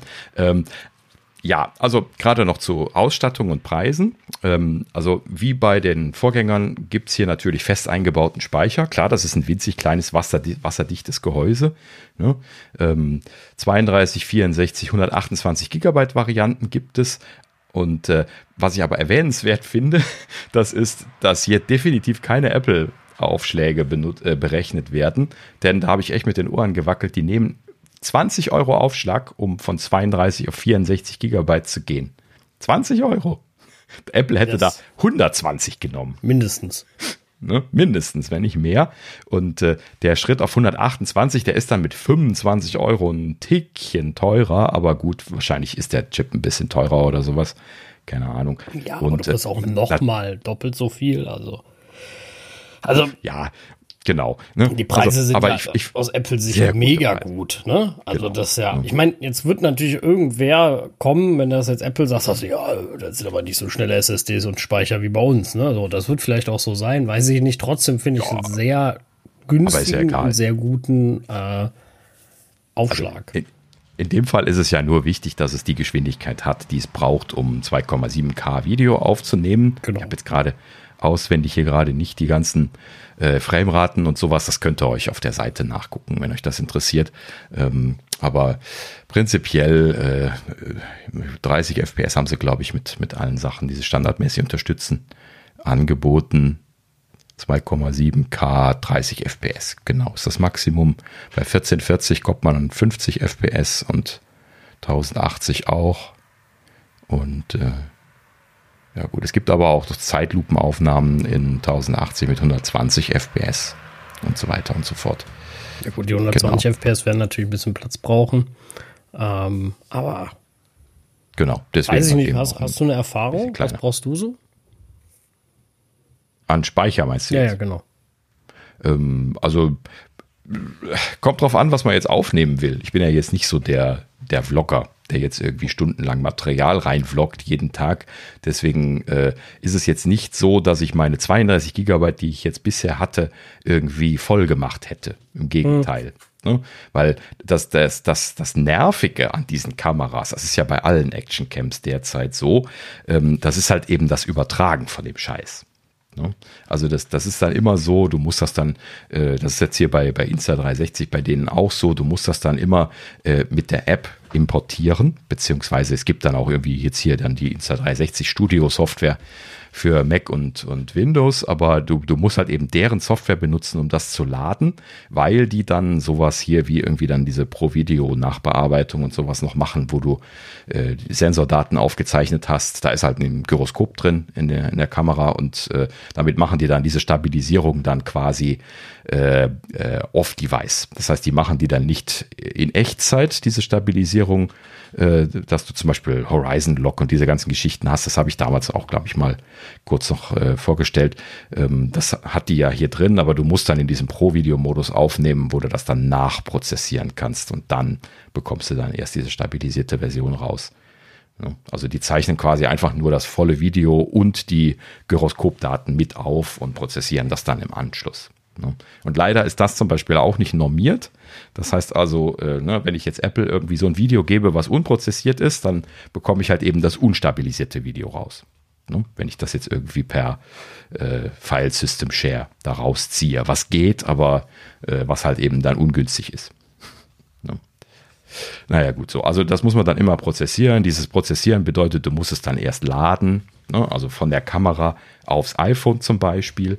Ne, dann musst du dann da irgendwie dir das angucken, äh, Einstellungen machen, so wie du das haben möchtest. Kannst dann eventuell noch ein bisschen was äh, rein oder rauskroppen und solche Geschichten, was sie halt eben dann da so unterstützen. Und dann musst du das Video dann rausrennen, dann exportieren in Fotos oder wohin immer du es äh, exportieren möchtest und dann äh, kannst du es halt eben verwenden. Und dieser Prozess, das ist so, so, so ewig langsam. Also wenn du da halt eben mal irgendwie ein bisschen Material übertragen musst, No, das, das zieht sich. No. Ich weiß jetzt gerade nicht, was die, was die Go 2 da für ein, äh, für ein WLAN-Modul hat.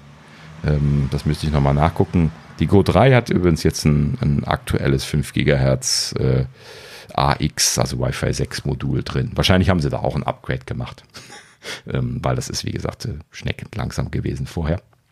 Und äh, ja, aber das Problem haben halt eben viele Anbieter, dass äh, äh, ist dann diesem System geschuldet, wenn du da von dem direkt übertragen willst. Ne? Ja, gut, gut. den Unterschied so. merkt man, ja. Ja, richtig. Also in dem Sinne, du willst dann jetzt nicht stundenlang Videomaterial übertragen, weil natürlich auch das Bearbeiten und das Ganze eher das zeitkonsumende Thema ist. Und deswegen bin ich nie jetzt an die Grenze gekommen, dass ich gesagt habe, 32 Gigabyte hätten mir jetzt nicht gereicht, so über den Tag ne, wenn ich das jetzt noch nicht runtergeladen und prozessiert habe. Und ähm, ja, es gibt natürlich Leute, die kommen daran, die wissen das aber auch. Ne? Und dann können sie sich das selber überlegen. Äh, wenn ich jetzt allerdings 20 Euro sehe ne, und ich würde jetzt die Go 3 kaufen, zumindest habe ich mich noch nicht entschieden, eine zu kaufen, aber ich hadere noch. Hat ja schon viele, viele Neuerungen. Nächste Woche ist sie bestellt. ja, naja, gut, mal gucken. ähm, aber prinzipiell 20 Euro Aufschlag ist ja auch nichts auf nee, 60 also, Gigabyte. Ne? Da, genau, das nicht und äh, wie gesagt, bei dem Preis vor allem. Ne? Also bei dem Preis und halt, es ist auch, wir sind ja Apple-Aufschlagpreise bei Speicher gewöhnt, da ist das ja, ist das ja, ja geschenkt. Da kriegst du ja kein Kabel bei Apple für. Ne? Oder? Nee, ich glaube, die kosten 29, oder? Korrigiert mich.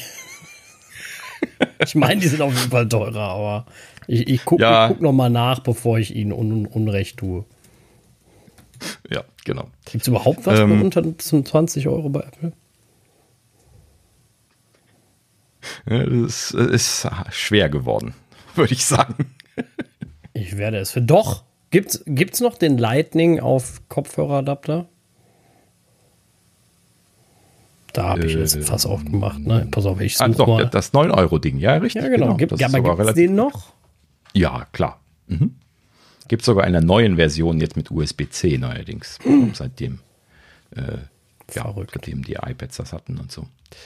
Na gut, so komm, lass mal hier gerade fertig werden. Ähm, also, äh, wie gesagt, bis 128 Gigabyte upgradebar. Ähm, die kleinste Variante mit 32 Gigabyte, ähm, das Standard-Kit, wie Insta360 das nennt, äh, startet bei 429,99. Ne, ist jetzt kein Schnapper, ne, ist aber dafür halt eben auch sehr, sehr breit einzusetzen und dann durch das Action-Cam-Gehäuse natürlich auch in vielen anderen Use Cases noch zu verwenden, wo die Go 2 vielleicht nicht zu verwenden gewesen wäre und auch mit den 2,7K ein Kompromiss, den man wahrscheinlich eingehen kann, wenn man jetzt nicht unbedingt hier so ein Mega-YouTuber ist und die ganze Zeit alles schon in 8K produzieren will. Und ähm, ja, also in dem Sinne, ich finde das ein, ein, super spannendes Paket und äh, ich, äh, ja, ich werde mir das bestimmt wahrscheinlich auch irgendwann mal shoppen. Frage ist nur, ob ich es mir jetzt gleich anschaffe. Ähm, Gerade noch zum, zum Zubehör. Ähm, also natürlich wird das ein bisschen teurer. Wie gesagt, Standardversion 32 Gigabyte 429,99 und äh, Insta360 auf der eigenen Store-Seite ähm, haben da noch unterschiedliche Kits im Angebot. Das geht dann hoch bis 513 Euro, das teuerste für die kleine Kameravariante. Das kann man natürlich dann immer noch mal mit der Speicherausstattung jeweils kombinieren. Und äh, in diesen Kits, da gibt es eine ganze Menge unterschiedliche Action-Kit, Reisekit, Fahrradkit, Motorradkit, Creator-Kit, Wassersport-Kit. Also so für, für alle möglichen Leute dann jeweils schon so vorkonfektioniert. Zubehör von Insta360 da zusammengestellt. Man kann die aber, wenn ich das richtig gesehen habe, auch alle separat kaufen, die Sachen. Das heißt, man muss nicht diese Kits kaufen, kann das auch im Nachhinein nachkaufen, ist aber wahrscheinlich dann ein bisschen günstiger, wenn man das so kauft. Meistens ist es so ja, äh, gerade noch zu dem, was da, was da dabei ist. Ähm, und zwar äh, hier bei der Standardversion gehen wir jetzt nur durch, nicht durch alle anderen. Ähm, hier ist halt eben dieses Amulett dabei, dann äh, ähm, einmal ein Element, was man quasi so an die Basecap vorne dran klemmen kann. Ähm, das, das wird von den YouTubern gerne schon mal verwendet, wenn sie die benutzen, wo sie sich das quasi dann so ne, um, um POV zu machen von der, von irgendwie von irgendeinem Actionkram, den man selber macht, muss man nur so eine Kappe anziehen, sich das da dran klemmen und dann äh, kann man da quasi dann die kleine Kamera äh, drin befestigen. Dann gibt es jetzt einen, einen, neuen Universalanschluss, der auf diese klassischen Schraubanschlüsse drankommt. Ich vergesse immer die Maße, weil das irgendwelche komischen krummen Inchmaße sind. Ähm, aber einer von diesen Standardanschlüssen äh, wird da unterstützt. Und was sie da jetzt schön neu gemacht haben, ist, dass es da jetzt einen mechanischen Konnektor gibt, den es zweimal gibt. Und zwar gibt es einmal den mechanischen Konnektor unter der, dieser Action-Cam-Hülle, sodass man also quasi das gesamte Ding mit in der Action-Cam-Hülle da dran klippen kann ähm, das Ganze ist dann, äh, hat dann noch so ein bewegliches Element, dass man das also, ich glaube, es ist nur hoch und runter. Nee, nee, nee, es ist ein Ball. Also es geht in alle Richtungen, in alle Richtungen bewegen kann und halt eben dann äh, auf diesen Mounts äh, festmachen kann, wo diese so und so viel Inch Threads drauf sind. Und ähm, ja, wie gesagt, einmal kann man die Action Cam äh, da drauf machen und dann kann man alternativ auch die Kamera, die kleine Kamera alleine da drauf klemmen. Das heißt, die hat jetzt auch neu noch diesen mechanischen Konnektor dafür und äh, man kann dann da beide Sachen draufklemmen, je nachdem, was man da möchte. Äh, Finde ich eine sehr schöne Sache. Ähm, die äh, Dinger haben übrigens immer so diesen, ähm, diesen, diesen wieder ablösbaren, wie heißt dieses Material nochmal? Das ist irgendwie so ein Nanomaterial, was äh, quasi klebrig ist und wenn es schmutzig wird, dann muss man es nur mal einmal feucht abwaschen und dann klebt es wieder. Ähm, das hatten sie auch bei der Go 2 schon an so einem Adapter dran und das haben sie hier jetzt auch. Das ist wunderschön. Das kann man einfach irgendwo äh, beim Auto an der Seite dran pappen, irgendwie ein paar Aufnahmen vom Auto machen und äh, dann wieder abziehen und äh, ein bisschen abwaschen, dann ist es wieder einsatzfähig. Ähm, sehr schöne Sache. Ja gut, also wie gesagt, diese mechanischen Konnektoren, da wird auch bestimmt zubehörmäßig noch einiges kommen mit diesem neuen mechanischen Konnektor. Ähm, äh, da gibt es jetzt zwei schöne Konnektoren. Der eine ist magnetisch und dann der andere mechanisch.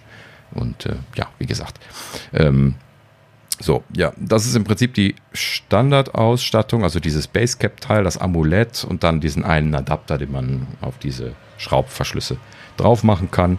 Und äh, bei den, beim Action Kit zum Beispiel gibt es dann auch noch einen für diesen klassischen GoPro-Anschluss. Das ist aber standardmäßig jetzt nicht dabei. Na gut. Ja, so, so viel dazu. Jetzt haben wir lang genug drüber geredet. Äh, ist, wie, wie gesagt, ne, kein direkter Pick, weil ich es noch nicht ausprobiert habe, aber äh, fasziniert mich sehr, äh, weil ich, wie gesagt, sehr großer Fan von der Go 2 bin und das halt eben, wie man sieht, einfach quer durch die Bank äh, sehr spannendes Upgrade ist jetzt wirklich. Nicht einfach nur so ein kleines bisschen Specs auf dem Papier hochgeschraubt, wie sie das bei den anderen Action Camps mittlerweile ja oft nur noch machen, sondern hier wirklich Mehrwert geliefert. Ne? Na gut, sehr schön. Ja, vielleicht interessiert es den einen oder anderen. So, und damit sind wir durch die Nachrichtensektion durch. Ganz, Kommen wir äh, noch. Ganz, ganz kurzer Hinweis. Ich habe in der Tat den Adapter gefunden gehabt. Ähm, aber er kostet nicht mehr 9 Euro, er kostet 10. Echt? Ja. Was ist denn da Sie für eine den- Inflation? Genau, sie haben, sie haben ihn teurer gemacht. Äh, auf 10 Euro. Und ich habe zumindest meine, ich war gerade mal zu. Okay. Scheinbar ist das Paging nicht im Dingens mit drin. Eine Sekunde. Und zwar meine ich, habe ich auch keinen USB-C gefunden. Also ich weiß auch, ich habe den gesehen. Ähm, ich hatte ihn jetzt hier nicht Lightning auf 3,5 Klinke. Nee, den den finde ich auf jeden Fall. Das ist auch das Einzige, was ich gefunden habe, was unter 20 Euro liegt. Der Rest Okay. kratzt manchmal dran. Also die Kabel kosten 25 Euro, USB-C auf Lightning, die Originalen. Und ähm, ja, Jo. damit haben wir das dann auch geklärt. Ja, gut. Dankeschön. Na gut. So, dann kommen wir jetzt zur Gerüchteküche. Und äh, da haben wir natürlich, um gleich mit ihm einzusteigen, Ming Chi Kuo äh, hat ja ein bisschen was getwittert, allerdings irgendwie konfus getwittert, sage ich gleich vorweg. Ähm, er sprach irgendwie hier davon, dass Apple ähm, seine iPhone-Hardware in Zukunft aggressiv aktualisieren würde. Äh, ich zitiere ihn quasi hier übersetzt. Ähm, ist schon faszinierend, dass er da aggressiv aktualisieren sagt, weil er gleich im, in, dem, in dem Satz dann halt eben sagt, damit die Vision Pro besser in Apples Ökosystem zu integrieren ist. Hm, okay. Ne? Also ist so ein bisschen konfus, warum muss man iPhone-Hardware aggressiv aktualisieren? Ja, vor allem würde das ja bedeuten, im, im Umkehrschluss, dass die aktuellen iPhones alle so ein bisschen bei der Vision Pro raus sind. Ähm, und warum Ja, brauche ich überhaupt das iPhone zur Vision Pro? Das, das sagt er eben genau nicht. Das, das ist der Punkt. Ne? Ja, aber ja, ähm, also, aber wenn er sagt, sie wollen sie aggressiv aktualisieren, damit die, ähm, also damit das äh, ins Ökosystem passt, hm, verstehe ich irgendwie nicht. Ah, ja, genau. Also ist halt eben ähm, ja, ein bisschen komisch formuliert, aber la lass mal nicht dran aufhängen. Es Nee. ist ähm, äh, ja vielleicht auch einfach nur so ein bisschen was, weil er nicht nativ Englisch spricht und so. aber äh, es ist auf jeden Fall irgendwie, er, er sagt, also Apple wolle die iPhone-Hardware ähm, aktualisieren, weil die Vision Pro das brauchen könnte. Ich glaube, das ist das, was er da irgendwie sagen wird. Also genau genommen nehme ich an, dass sie das angleichen wollen. Also die wollen der Vision Pro scheinbar irgendwie neue ähm, neue Chips äh, mitgeben und wenn sie natürlich jetzt irgendwie dann das nutzen wollen, um irgendwie jetzt dann hier Anbindung an das iPhone irgendwie zu frönen, dann wäre natürlich gut, wenn die beide dasselbe können. Ne? So, und genau das sagt er nämlich dann im Anschluss, ne? und deswegen erwähne ich es ja auch. Und zwar sagt er halt eben, ähm, dass äh, zwei Upgrades gemacht werden sollen. Das ist das, was er mit aggressiv aktualisieren meint. Und zwar einmal, dass der, der äh, UWB-Chip, also der U1, wohl aktualisiert werden soll. Ähm, er sagt nicht ausdrücklich, dass es ein U2 wird, aber er sagt, dass sie da wohl den Herstellungsprozess äh, umstellen von 16 Nanometer auf 7 Nanometer. Natürlich ist das nicht so ein, so ein Chip, der einen State-of-the-Art äh, Herstellungsprozess braucht. Deswegen ne, werden die dann immer mit, mit günstigeren Prozessen hergestellt, diese Art von Chips. Und äh, da ziehen sie natürlich das auch irgendwann mal nach. Könnte sein, dass sie also einfach nur auf 7 Nanometer runtergehen und dementsprechend dann ein bisschen energieeffizienter werden. Ähm, aber äh, ja, ich würde das jetzt nicht als aggressiv bezeichnen. Nee, Ne? das, Das, ist äh, alles andere als aggressiv. Aber Ja. ich meine, der Ja. ist ja jetzt auch schon länger drinne, ne? unverändert, glaube ich, dieser äh, Ultra-Wideband-Chip. Also, dass da mal ein, eine, eine Erweiterung kommt, beziehungsweise eine nächste Iteration, ist ja auch irgendwo normal. Genau. Ja.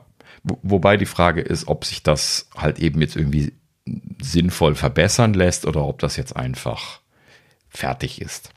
Ne? Also, äh, Also wie gesagt, ist der ja sehr, leist sehr leistungsfähig, Genau. der, der U1. Also vielleicht- Für das, was er soll. vielleicht ein bisschen energiesparender, wie du schon gesagt hast. Ne? Und dann ist natürlich auch der, ähm, ne, wenn wir jetzt von äh, 16 Nanometer auf 7 runtergehen, vielleicht ist das auch einfach mittlerweile der Standard, ne? also dass man 16 auch gar nicht mehr so viel fährt ähm, oder so. Ne? Also auch da eine vielleicht eine sinnvolle Anpassung, aber Strom sparen wird es definitiv sein. Vielleicht ist es auch nochmal eine Verbesserung, dass sie irgendwie schneller sind, dadurch, dass sie energiesparender sind, weil sie setzen ja auch mehr auf den, diese, diesen Ultra-Wideband-Chip jetzt mit iOS 17, ne? Also ein Thema Name Drop, Airdrop, äh, etc., ne? Ja, also sie benutzen das ja ziemlich viel, zumindest mit AirPods und Co. Also in dem Sinne ist da schon einiges, äh, wofür sie den benutzen. Also der ist auch, glaube ich, nicht mehr so richtig wegzudenken, würde ich momentan sagen. Und was auch immer sie da jetzt vielleicht mit der Vision Pro mitmachen wollen, ähm, ne, irgendwie so richtige Live-Use-Cases hat man ja bisher noch keine gesehen. Ne? Äh, übrigens, gute, gute Frage, ne? falls jemand von euch da draußen irgendwo mal äh, eine App gesehen haben solltet, die diese API benutzt. Da gibt es ja diese äh, entsprechende API für Entwickler schon seit drei Jahren. Ne? Also seit, seitdem es den U1 gibt, haben sie das ja relativ schnell auch geliefert. Ähm, Würde mich mal interessieren, ob es da irgendwelche Use Cases von gibt, wo man also äh, andere U1-Chips rangen und in Echtzeit irgendwie äh, dann irgendwie mit zum Beispiel äh, spielen könnte oder sowas. Würde mich mal interessieren. Wenn ihr da irgendwas kennt, äh, sch schreibt mir mal. Möchte ich mir mal angucken. Ähm, habe ich damals immer gedacht, wie spannend das sein könnte, aber ich habe noch nie einen Use Case gesehen. Naja, gut. Also, wie gesagt, das ist die eine aggressive Aktualisierung und die zweite aggressive Aktualisierung ist, dass die iPhones 16 gar nicht mal jetzt dieses Jahr, sondern nächstes Jahr erst Wi-Fi 7 bekommen. Doch, das nenne ich auch aggressiv. ja, für mich sind das beides iterative Dinge. ne? Also klar, dass sie jetzt irgendwann auf den neuen Wi-Fi-Standard gehen, wenn der, wenn der zertifiziert ist. Ne? Klar, das hat Apple ja in der Vergangenheit eigentlich immer relativ schnell gemacht.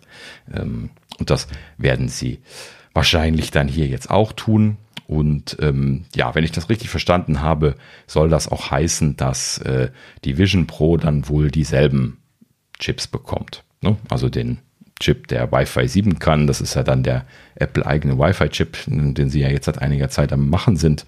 Und ähm, äh, ja, halt eben dann äh, der U1 oder der U1-Nachfolger, je nachdem, äh, was das da jetzt genau äh, nach dem Architekturschrink dann, dann wird. Ähm, so und dass die beide in die Vision Pro einfließen werden, habe ich mir auch schon gedacht. Ne? Also ich würde mich wundern, wenn sie den U1 da nicht reinpacken äh, aus welchen Gründen auch immer. Und äh, logischerweise braucht das Ding einen Wi-Fi-Chip, also dass das da drin sein wird, ist klar. Und dass sie da die neueste Technologie reinpacken, ist auch klar. Ne? Immerhin für den Preis können sie ja jetzt nicht ankommen und sagen, ach, dann nehmen wir den alten Chip.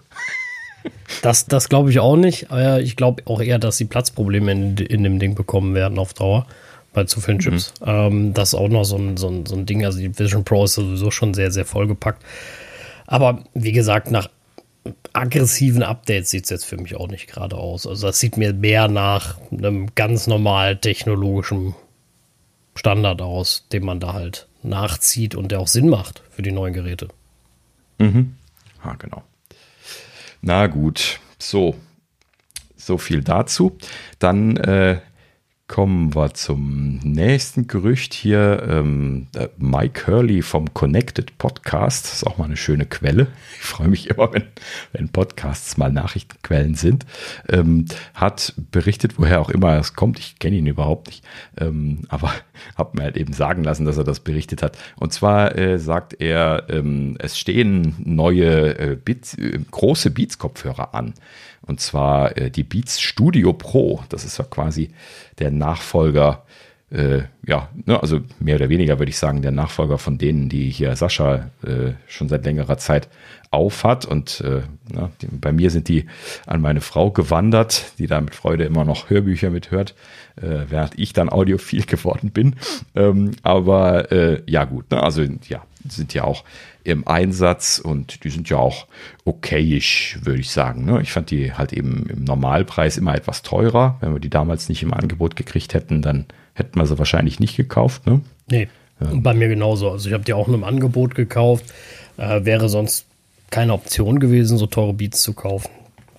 Ja. Und äh, ja, ich glaube, ich hätte heute auch immer, also ich hätte heute schon AirPod Max, wenn die Podcasts unterstützen würden. Podcasting geht, du musst halt eben das Kabel anschließen, um latenzfrei, also einigermaßen Ja, aber- latenzfrei zu sein. Aber das ist ja dann auch so ein Gedeichsel und und sie können halt kein, und für die sauteuren Dinger, sie können halt kein Lossless, ne? Das ist in keinster Genau. Art und Weise. Na, und irgendwie auch kam da genau auch immer noch kein Update, ne? Also auch das steht ja, also was heißt, ich, ich habe Ja. nichts davon gehört, dass es aussteht, aber sie, die, verhältnismäßig sind die ja mittlerweile alt. Ja, vor allen Dingen, es schreit danach, dass die den H2 mal kriegen. Ne? Der, der, der Chip, der in, die, in den AirPods 2, äh, Pro 2 gekommen ist, äh, der ist ja viel leistungsfähiger und die, die teuren äh, Studio-Kopfhörer von, von Apple sind halt eben aktuell nicht up to date. Ne? Die, die Ja, Pro genau. 2 sind deutlich besser. Richtig. Na, die können mehr, die werden ja auch neue Funktionen bekommen mit iOS 17 und einer neuen Beta-Firmware und also eine neue Firmware dann. Und die mag's nicht mehr. ne? Das geht Genau. gar nicht, weil die haben gar nicht die Leistung. Genau, und das äh, verstehe ich nicht. Ja, richtig. Und besonders auch dadurch, dass sie die ja doch deutlich teurer vom Preispunkt her Ja, das gemacht ne? haben. Ich kann mir auch nicht vorstellen, dass sie die schon einstellen. Dafür sind sie eigentlich noch nicht lang genug da. Nee, aber das ist wieder dieses Thema, äh, wo ich mich bei Apple halt eben immer wieder ärgere, dass sie äh, diese, diese Regelaktualisierungen halt eben manchmal schlampen. Das ist genau das Thema. Ne, Das haben sie hier jetzt auch wieder nicht gemacht. Ja, Das, das gibt es ja leider tatsächlich sehr oft in der Vergangenheit. Ne, Siehe auch Mac Pro und Co. Ne, Biegen wir Ja, vor allem, ab in sie- diese Richtung. Dass sie sich halt für manche Dinge echt sehr, sehr lange Zeit lassen, ne? Ja, genau. Mhm. Es sollte einfach Standardprozedere sein, äh, da einfach mal einen Prozessor-Bump zu machen. Das haben sie jetzt natürlich bei Intel damals äh, hauptsächlich als Thema gehabt, ähm, aber jetzt natürlich genauso. Ne? Warum zur Hölle nochmal hat jetzt der 24 Zoll iMac immer noch ein M1 drin? Ne? Warum hat der nicht den M2 gekriegt? Ne? So, das ist doch ein Drop-in-Replacement. Die sind sogar PIN-kompatibel. Warum kriegt er den nicht einfach? Ja, das, verstehe ich. sowas verstehe ich dann auch nicht, ne? Also, dass sie da so inkonsequent sind und sagen, ähm, also, dass sie sagen, wir, wir bleiben auf denen und äh, verstehe ich nicht. Ja. bin ich auch irgendwie, äh, weiß ich nicht, verstehe ich einfach nicht.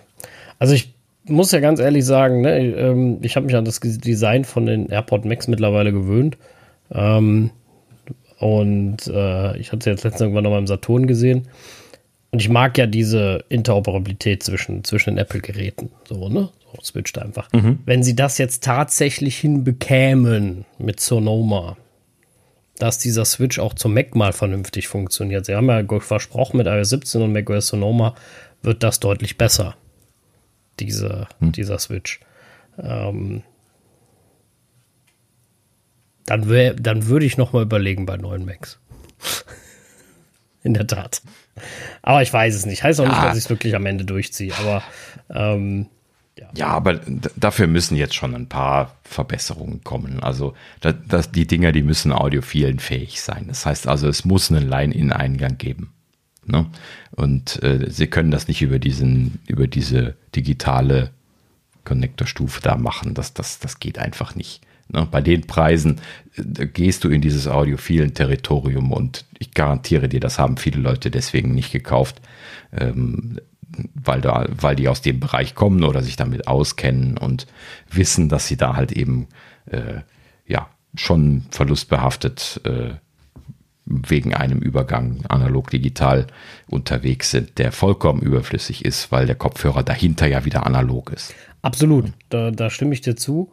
Ähm, deswegen, ich bin mal gespannt, was sie da machen werden und wann. Aber eigentlich reden wir ja über die neuen Beats Studio und nicht über die AirPod Max. Ja, genau. Ähm, also, äh, ja, wie gesagt, bei den, bei den Macs steht's aus. Hier die Beats Studio ähm, scheint halt eben jetzt was anzustehen. Äh, aufgrund dessen, dass sie jetzt Studio Pro heißen, äh, ja, ich nehme mal an, dass das eine Iteration von den Studios ist. Ich habe es mir aber jetzt auch nicht im Detail angeguckt. Ich habe nur irgendwie hier so ein, zwei ein, zwei Bilder gesehen und da erinnern sie sehr stark an die, äh, an die Beats Studio 3, die, die wir hier kennen. Ähm, könnte aber auch sein, dass sie da die Bilder von den Studio 3 benutzt haben. Ähm, ich, ich, bin mir nicht sicher, ob das äh, Produktfotos von den Pros gewesen sind. Ähm, ja, lange Rede, kurzer Sinn. Äh, diese Studio Pros werden wir bald darüber berichten können, sollen nämlich am 19. Juli starten. Werden wir dann nochmal darüber berichten, wenn sie da sind. Und ähm, ja, soll äh, die, das Beats-Portfolio äh, an äh, Dingen unterstützen, so wie das jetzt bei den neueren Beats häufiger der Fall gewesen ist. Find My Support, ähm, Spatial Audio ist drin. Ähm, jetzt äh, Voice Targeting Microphones sollen sie haben, also mit Beamforming und so weiter. Dann letzten Endes dann da ein bisschen den den Sound rausziehen können, nehme ich mal an, werden sie da auch wieder drin haben. Das ist ja eigentlich Apple, ne? darf man nicht vergessen. Ähm, also sie halten das zwar separat, aber natürlich kriegen die da die Technologien ab, zumindest zum Teil. Und ähm, ja, eine Tragetasche soll, soll drin sein und ähm, es soll optimierte Soundprofile geben. Äh, irgendwie äh, Conversation und Beats Signature Entertainment äh, Profile wurde hier irgendwie als Beispiel genannt. Keine Ahnung, ob das jetzt feste Profile sind oder ob man die konfigurieren kann oder ob es einfach nur darum geht, dass man zwischen Sprache und, und Entertainment hin und her schalten kann, was vielleicht von der Abstimmung her Sinn macht, weil die Beats ja jetzt bekanntermaßen halt eben einfach wahnsinnig viel Bass haben normalerweise. Und das ist jetzt gerade für, ähm, für Gespräche manchmal, also gerade, kommt drauf an, was man hört oder sowas, äh, ein bisschen übertrieben. Wenn ich jetzt gerade ein Hörbuch höre oder sowas, dann können die schon mal ganz schön wummerig sein, wenn, wenn das männliche Stimmen sind zum Beispiel. Ne? Aber naja, gut, das, das ist der Kompromiss mit dem, mit dem, mit dem, mit der Beats-Abstimmung. Vielleicht sind sie daran gegangen und äh, machen das dann jetzt mit diesen Profilen. Bin ich mal gespannt. Ne? Ob man die jetzt in Zukunft dann kaufen wollen wird, muss man mal noch genau abwarten. Ähm, ist halt eben so ein Kompromiss. Ähm, ja, Active Noise Cancellation sollen sie natürlich drin haben. Das hatten ja auch die Studio 3 schon, schon drin. Und interessanterweise wird hier in dem Leak nicht erwähnt, dass Transparency Mode drin wäre. Es wird allerdings auch nicht gesagt, dass keiner drin sei. Ähm, und äh, ja, für mich wäre das ja ein K.O.-Kriterium. Also ich würde jetzt äh, von, von so einer Art von, von Kopfhörer, wenn da jetzt schon Apple-Technologie drin ist, äh, würde ich das nur kaufen, wenn Transparency Mode drin ist. Aber ja, gut. Definitiv, also der ist großartig. Eben. Ich liebe ihn besonders. Und ich warte auf diesen Mixed Transparency oder so. ja, sowas in der Richtung. Genau. Auch den, ja. ähm, also die, auch die Idee finde ich total klasse, ne? Mhm. Ja. ja, da freue ich mich drauf. Genau. Ich bin gespannt. Ja, genau. Wir werden berichten. Ähm, gut, so und äh, damit sind wir. Äh, okay, da hinten kommt noch ein bisschen was, aber jetzt kommt hier äh, eine größere Runde und zwar natürlich Mark Gurman, Power On Newsletter. Er hat mal wieder hier eine große Runde gemacht und äh, ja, hat vor allen Dingen mal wieder Modellnummern rausfallen lassen, also interne Modellnummern und äh, ein kleines bisschen was zu kommender Hardware jeweils geschrieben. Und wir gehen mal gerade einmal kurz durch. Ist jetzt nicht so, dass es wahnsinnige News sind, aber naja, gut. Ist ja jetzt nicht so, dass wir gerade super was zu berichten hätten ansonsten. Ähm, also wir gehen mal durch. Ähm, Mark hat hier bei sich im Newsletter äh, gesagt, dass ähm, er äh, ja, interessanterweise einige neue Modelle im Laufe diesen und nächsten Jahres erwartet. Äh, Anfang des Jahres, wir erinnern uns, ne, hat er noch gesagt, dieses Jahr gibt es nichts. Also das scheint sich auch ein bisschen was geändert zu haben. Kann aber auch sein, dass Apple da tatsächlich äh, ähm, Verbesserungen in der Lieferkettensituation äh, äh, gesehen hat und in diesem Sinne jetzt vielleicht Dinge doch vorgezogen hat. Ne? Also die haben dann einfach nur so ein angepeiltes Zieldatum, arbeiten dann da darauf hin und wenn sie merken, das wird schneller fertig, dann bringen sie sowas auch schon mal schneller. Ne? Je nachdem. Also die halten ja nichts zurück. Wenn es nicht Sinn macht, was zurückzuhalten, was sie verkaufen können, können sie verkaufen. Ne? Na gut. So, und ähm, in diesem Sinne geht es also hier jetzt drum. Es, scheint zumindest ein bisschen Fortschritt zu geben. Und da geht es natürlich los mit dem iPhone 15. Ist klar, das steht sowieso für den Herbst an. Ne? Das ist festgesetzt. Und ähm, ja, ich hatte nochmal erwähnt an der Stelle, was da so aktuell Sache ist. Äh, die meisten Sachen kennen wir. Ähm, USB-C soll drin sein. Ähm, alle Modelle sollen abgerundete Ecken haben, beziehungsweise diese neuen abgerundeten Ecken haben, wie die Pro-Modelle das aktuell haben. ähm, und äh, Periskopkamera haben wir schon besprochen, soll drin sein. Ähm, an der Stelle ist weiterhin unklar, welche Pro-Modelle das bekommen. Es ist nur klar, dass es den, mindestens den Pro-Modellen vorbehalten sein wird. Es hieß ja in der Gerüchteküche auch schon, dass es eventuell nur im Pro Max drin sein wird. Was mir persönlich, mich persönlich äh, sehr traurig stimmen würde, weil das Pro Max würde ich dann nicht kaufen. Was? Würde da ein Jahr warten müssen. Äh, nee, ich kaufe kein, kein großes Gerät. Das habe ich ja schon mal breit und äh, erklärt. Also meine Hosentaschen, die wollen einfach keine Pro Max. Das habe ich schon mehrfach ausprobiert. Ich freue mich, wenn ich wieder einen Max habe, aber äh, das ist ja, das ist ja Geschmackssache. Äh, wir haben ja alles hier vertreten, von Mini bis, äh, bis zum normalen, bis zum Max. Äh, ja, das ist richtig. ja auch gut so. Äh, besser kann man, kann man sich ja gar nicht ausstatten. Und ähm, ja, ich meine, die Periskopkamera wird wahrscheinlich relativ wenig daran ändern, ob ich, ähm, wie viel ich jetzt fotografiere in nächster Zeit. Also das Thema ja schon oft genug, dass ich äh, nicht, nicht so viel fotografiere. Ähm, also aber, du wirst sie wahrscheinlich auch einmal zum Testen benutzen, Sascha. Das definitiv, aber, aber wisst ihr jetzt mal ohne Witz, so dumm das ja auch klingen mag, aber wisst ihr, was mich wirklich zum Fotografieren anregt?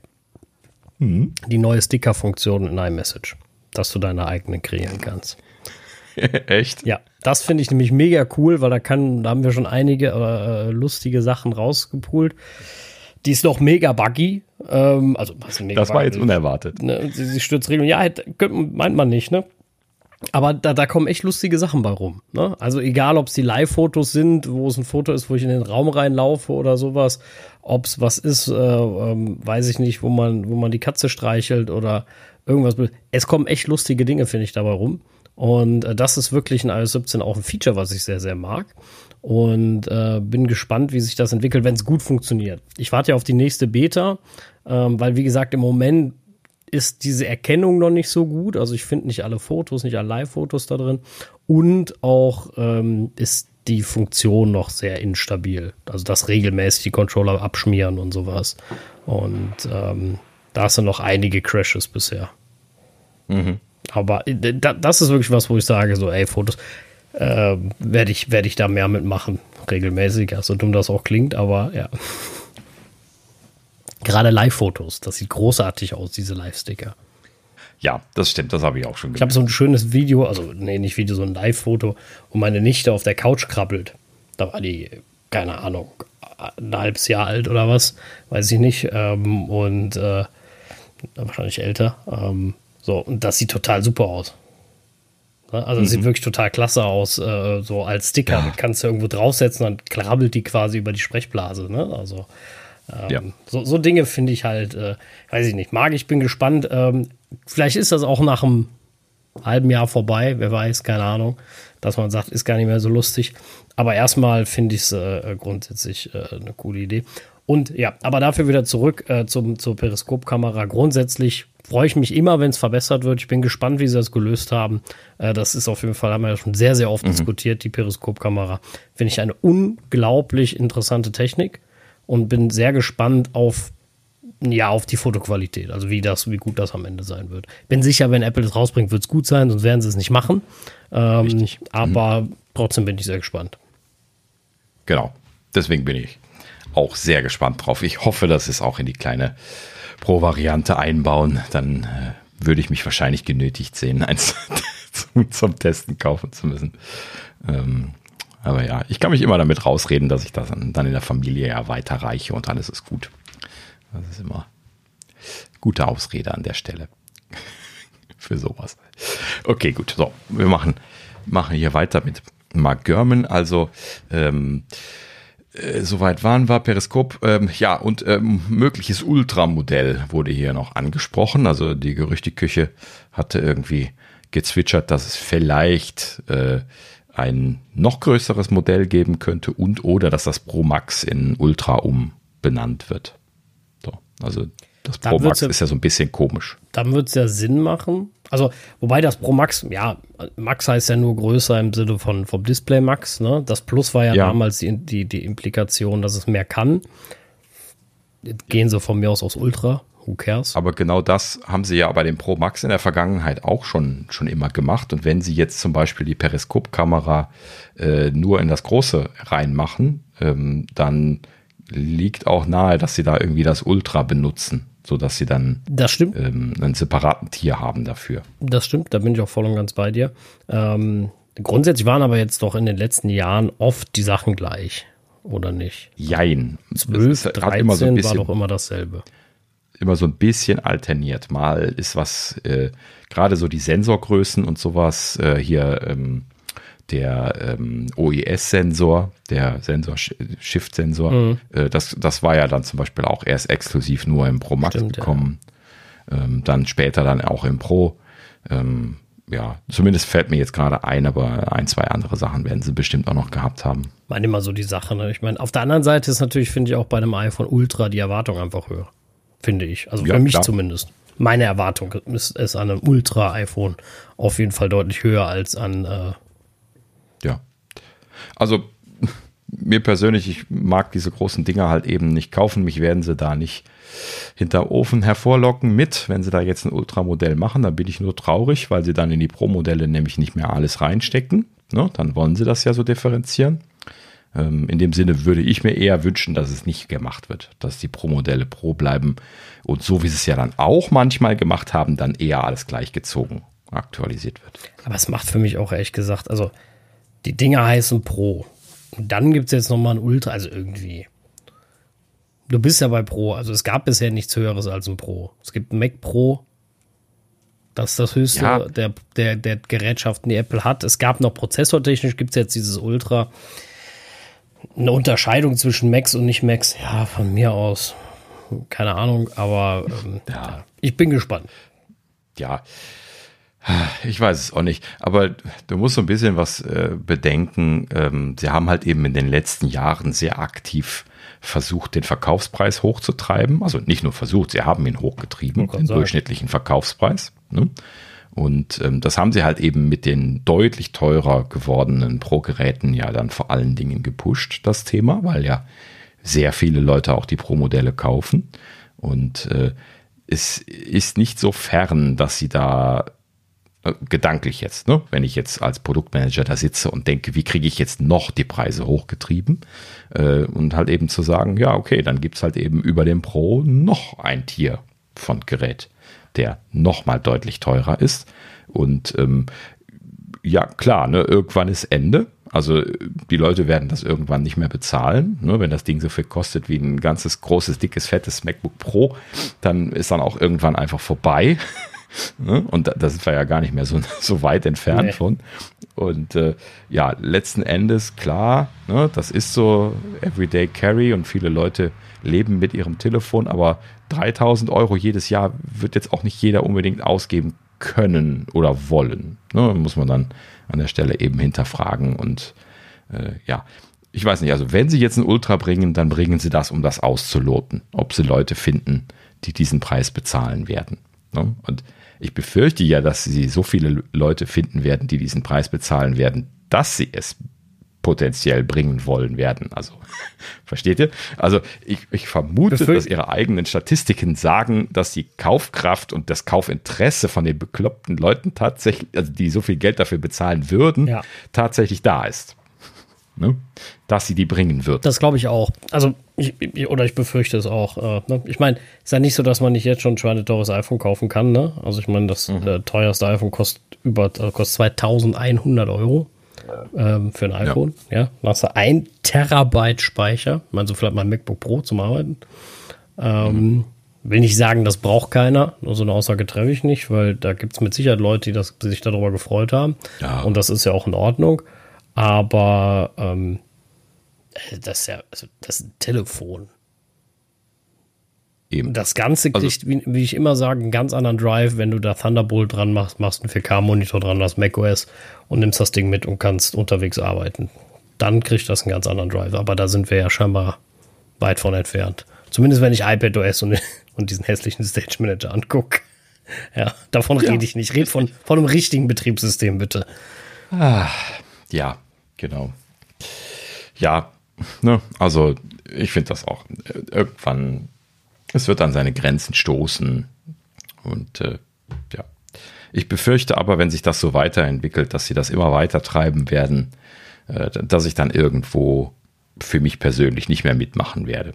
Ne? Also ich werde definitiv kein iPhone kaufen, was über 2000 Euro liegt. Ähm, einfach so. Nee. Also da, da, ist für mich so eine Grenze, gerade wenn ich die jetzt häufiger aktualisiere, die Dinger. Ne? Also die, die MacBooks, die, die habe ich ja dann jahrelang hier im Einsatz. Ne? Und äh, das ist das Territorium von solchen Geräten. Das heißt also, äh, wenn die teurer werden sollen, dann müssen sie auch deutlich länger halten. So, und äh, das habe ich damals, als die Pros über 1000 Euro gegangen sind, schon gesagt. Jetzt kaufe ich nicht mehr jedes Jahr eins. Ne? Habe ich jetzt auch bisher ja gemacht, immer nur jedes zweite eins gekauft, auch, auch wenn sich das immer so anhört. Ähm, aber äh, ne? also das, das werde ich dann auch jetzt wahrscheinlich durchziehen. Ich hoffe ja, dass dieses Jahr dann wirklich nur im Pro Max die Periskopkamera kommt, sodass ich kein, äh, keine juckenden Finger bekomme. Zuckenden Finger über dem Bestellknopf. Ähm, ne? Aber ähm, ja, ist halt eben immer die Frage, ob irgendwas Spannendes drin ist. Und in der Vergangenheit ist es ja jetzt gar nicht mehr so gewesen, dass irgendwas drin gewesen wäre, weshalb du gesagt hast, du musst jetzt das neue iPhone haben, weil. Ne? So, und das ist ja, äh, wäre jetzt die Periskopkamera vielleicht. Ne? Naja, gut. Kommt drauf an, ne? wie gut sie wird und äh, äh, in welche Geräte sie kommt eben. Na gut, wir warten ab. Es ist alles Spekuliererei. Natürlich. Wir, wir sind ja in der Gerüchteküche. Äh, okay, so, komm, wir machen weiter. Und zwar ähm, über die IMAX hat Mark Gurman gesprochen. Er erwartet zwei neue Modelle in der nächsten Zeit. Ähm, er hat ja jetzt auch immer diese Modellnummern aufgeführt. Äh, J äh, ist bei Apple dann immer so eine, so eine interne Hardwarebezeichnung. Ähm, J 433 und 34 hat er hier aufgeführt. Ähm, das scheinen wohl einmal ein Nachfolgemodell zu sein von dem 24 Zoll iMac, ne, wo wir eben drüber sprachen, wo bisher immer noch der M1-Prozessor drin ist und genauso wie die Gerüchteküche das schon berichtet hatte, soll da jetzt direkt der M3 reinkommen. So, das heißt also, dieses Modell wird gerade vorbereitet. Und ähm, dann würde Apple noch äh, gerade mit der Entwicklung begonnen haben, beziehungsweise in einem frühen Stadium, sagte er genau genommen, ähm, äh, bei der Arbeit von einem iMac äh, zu sein, welches ein Display habe, das sei 30 Zoll oder größer. Das ist scheinbar noch gar nicht festgelegt. Ja. Ähm, und ja gut, also Apple scheint sich wohl entschieden zu haben, ähm, das 27 Zoll iMac-Modell nicht weiter zu verfolgen, so leid es mir tut. Für mich ist das ja immer noch die Wunschgröße. Ich finde 27 Zoll irgendwie genau die richtige Größe für mich, um dann noch zwei Displays auf den Schreibtisch zu bekommen. Wenn ich größer werde, dann werden die immer so groß. Weiß nicht, dann kriege ich dann keine zwei Monitore mehr hin oder nicht gut. Ich habe nie so ausladende Arbeitsplätze gehabt, dass ich da jetzt irgendwie so große Displayreihen draufgestellt hätte. Ähm, deswegen, naja, ne, also ich bin ja so, so der alte 27 Zoll iMac-Käufer, ne? ihr erinnert euch, ich habe mittlerweile aufgegeben und äh, ordentliche Displays und ein Mac Mini gekauft. Ist dann auch eine Lösung gewesen. Ähm, und äh, ja, also das scheint jetzt die zumindest die wieder aufgenommene Arbeit an einem großen iMac-Modell zu sein. Ich finde es ja echt schade, dass sie das irgendwie nicht, nicht nachverfolgen. Also 24 Zoll finde ich einfach für die heutige Zeit eher, eher viel zu klein. Ja, sehe ich, sehe ich auch so. Äh, also ich finde auch, wenn sie dann jetzt, natürlich auch ja. könnte hm? natürlich auch der nächste ähm, das nächste Studio-Display sein, nur größer. Ja, also German spricht hier ausdrücklich von IMAX. Er spricht auch von, von Displays später noch. Also das ist nochmal eine separate Geschichte, aber ähm, ich, ich, wollte nur noch sagen, also ich, ich finde es definitiv schade, wenn sie jetzt diesen 27 Zoll Tier aufgeben. Ne? Und stattdessen jetzt so, so ein riesiges Teil machen. Ne? Also wenn wir jetzt hier von 30 Zoll oder größer sprechen, kann man ja mal sagen, 32 Zoll von mir aus. Ne? Was jetzt irgendwie realistische Maße noch sind. Und äh, jetzt stellen wir sich mal so ein, so ein iMac in dem 24 Zoll äh, Design in, in dieser Größe vor. Das ist halt eben schon ein echter Brummer dann. Ne? Also das, das, und der 27 Zoller, der ist ja schon wuchtig gewesen, wenn du den so am Schreibtisch stehen hattest. Ne? Gut, die alten, die noch ein bisschen wuchtiger waren. Ähm, ne? Aber äh, ja, und ich finde, ja, ich habe zumindest die Vermutung, das ist so ein bisschen grenzwertig. Ich wünsche mir eher, dass sie 27 Zoll wieder machen. Aber naja, gut. Ich würde jetzt momentan sowieso keinen kaufen. Ich bin jetzt ausgestattet. Jetzt haben sie zu lang gewartet. Na gut. Aber keine Ahnung. Ich frage mich bis heute immer noch, äh, warum sie den nicht aktualisiert haben, weil, wenn ich mich richtig erinnere, ist der ja jahrzehntelang das bestverkaufte Desktop-Modell gewesen. Ne? Der 27 Zoll iMac. Ja, ich frage mich das auch. Grundsätzlich bin ich aber immer noch der Meinung, wenn sie es getan haben, hatten sie ihren Grund, beziehungsweise im Sinne von, die Verkaufszahlen waren doch nicht mehr so gut oder so. Ähm, ja, weil sie einfach, das ist ja das Thema gewesen, weshalb ich auch keinen neuen gekauft habe. Sie haben halt eben einfach Ewigkeiten dieses unaktualisierte Festplattenmodell da weiterverkauft, diesen Scheiß. Klar, man konnte SSDs rein konfigurieren für viel, viel überflüssiges Geld, während man bei den MacBooks schon lange standardmäßig SSDs hatte. Lange, jahrelang. Und das ist einfach frech gewesen, da hinzugehen und, dann irgendwie jetzt zu behaupten, das würde sich nicht verkaufen mehr. Ne? Ja. Ärgert mich jedes Mal. Vielleicht wollen sie auch mehr Displays verkaufen. Ja, natürlich. das ist bestimmt die Antwort. Ja. Ja, effektiv kostet sich sie das ja nicht viel. Wenn sie da irgendwie so ein Panel entwickelt haben, können sie das ja in ein Display und in den iMac packen. Das ist ja alles kein Thema. Da kommt ja dann sowieso dann hier noch ein A13 oder sowas dahinter bei den aktuellen Designs. So. Naja, gut, ja, keine Ahnung. Auf jeden Fall, Mark Gurman spekuliert hier zumindest, sie hätten also dieses große iMac-Modell wieder aufgenommen, äh, entwicklungstechnisch und wären jetzt dran, aber scheinbar haben sie sich da noch nicht für eine Größe entschieden.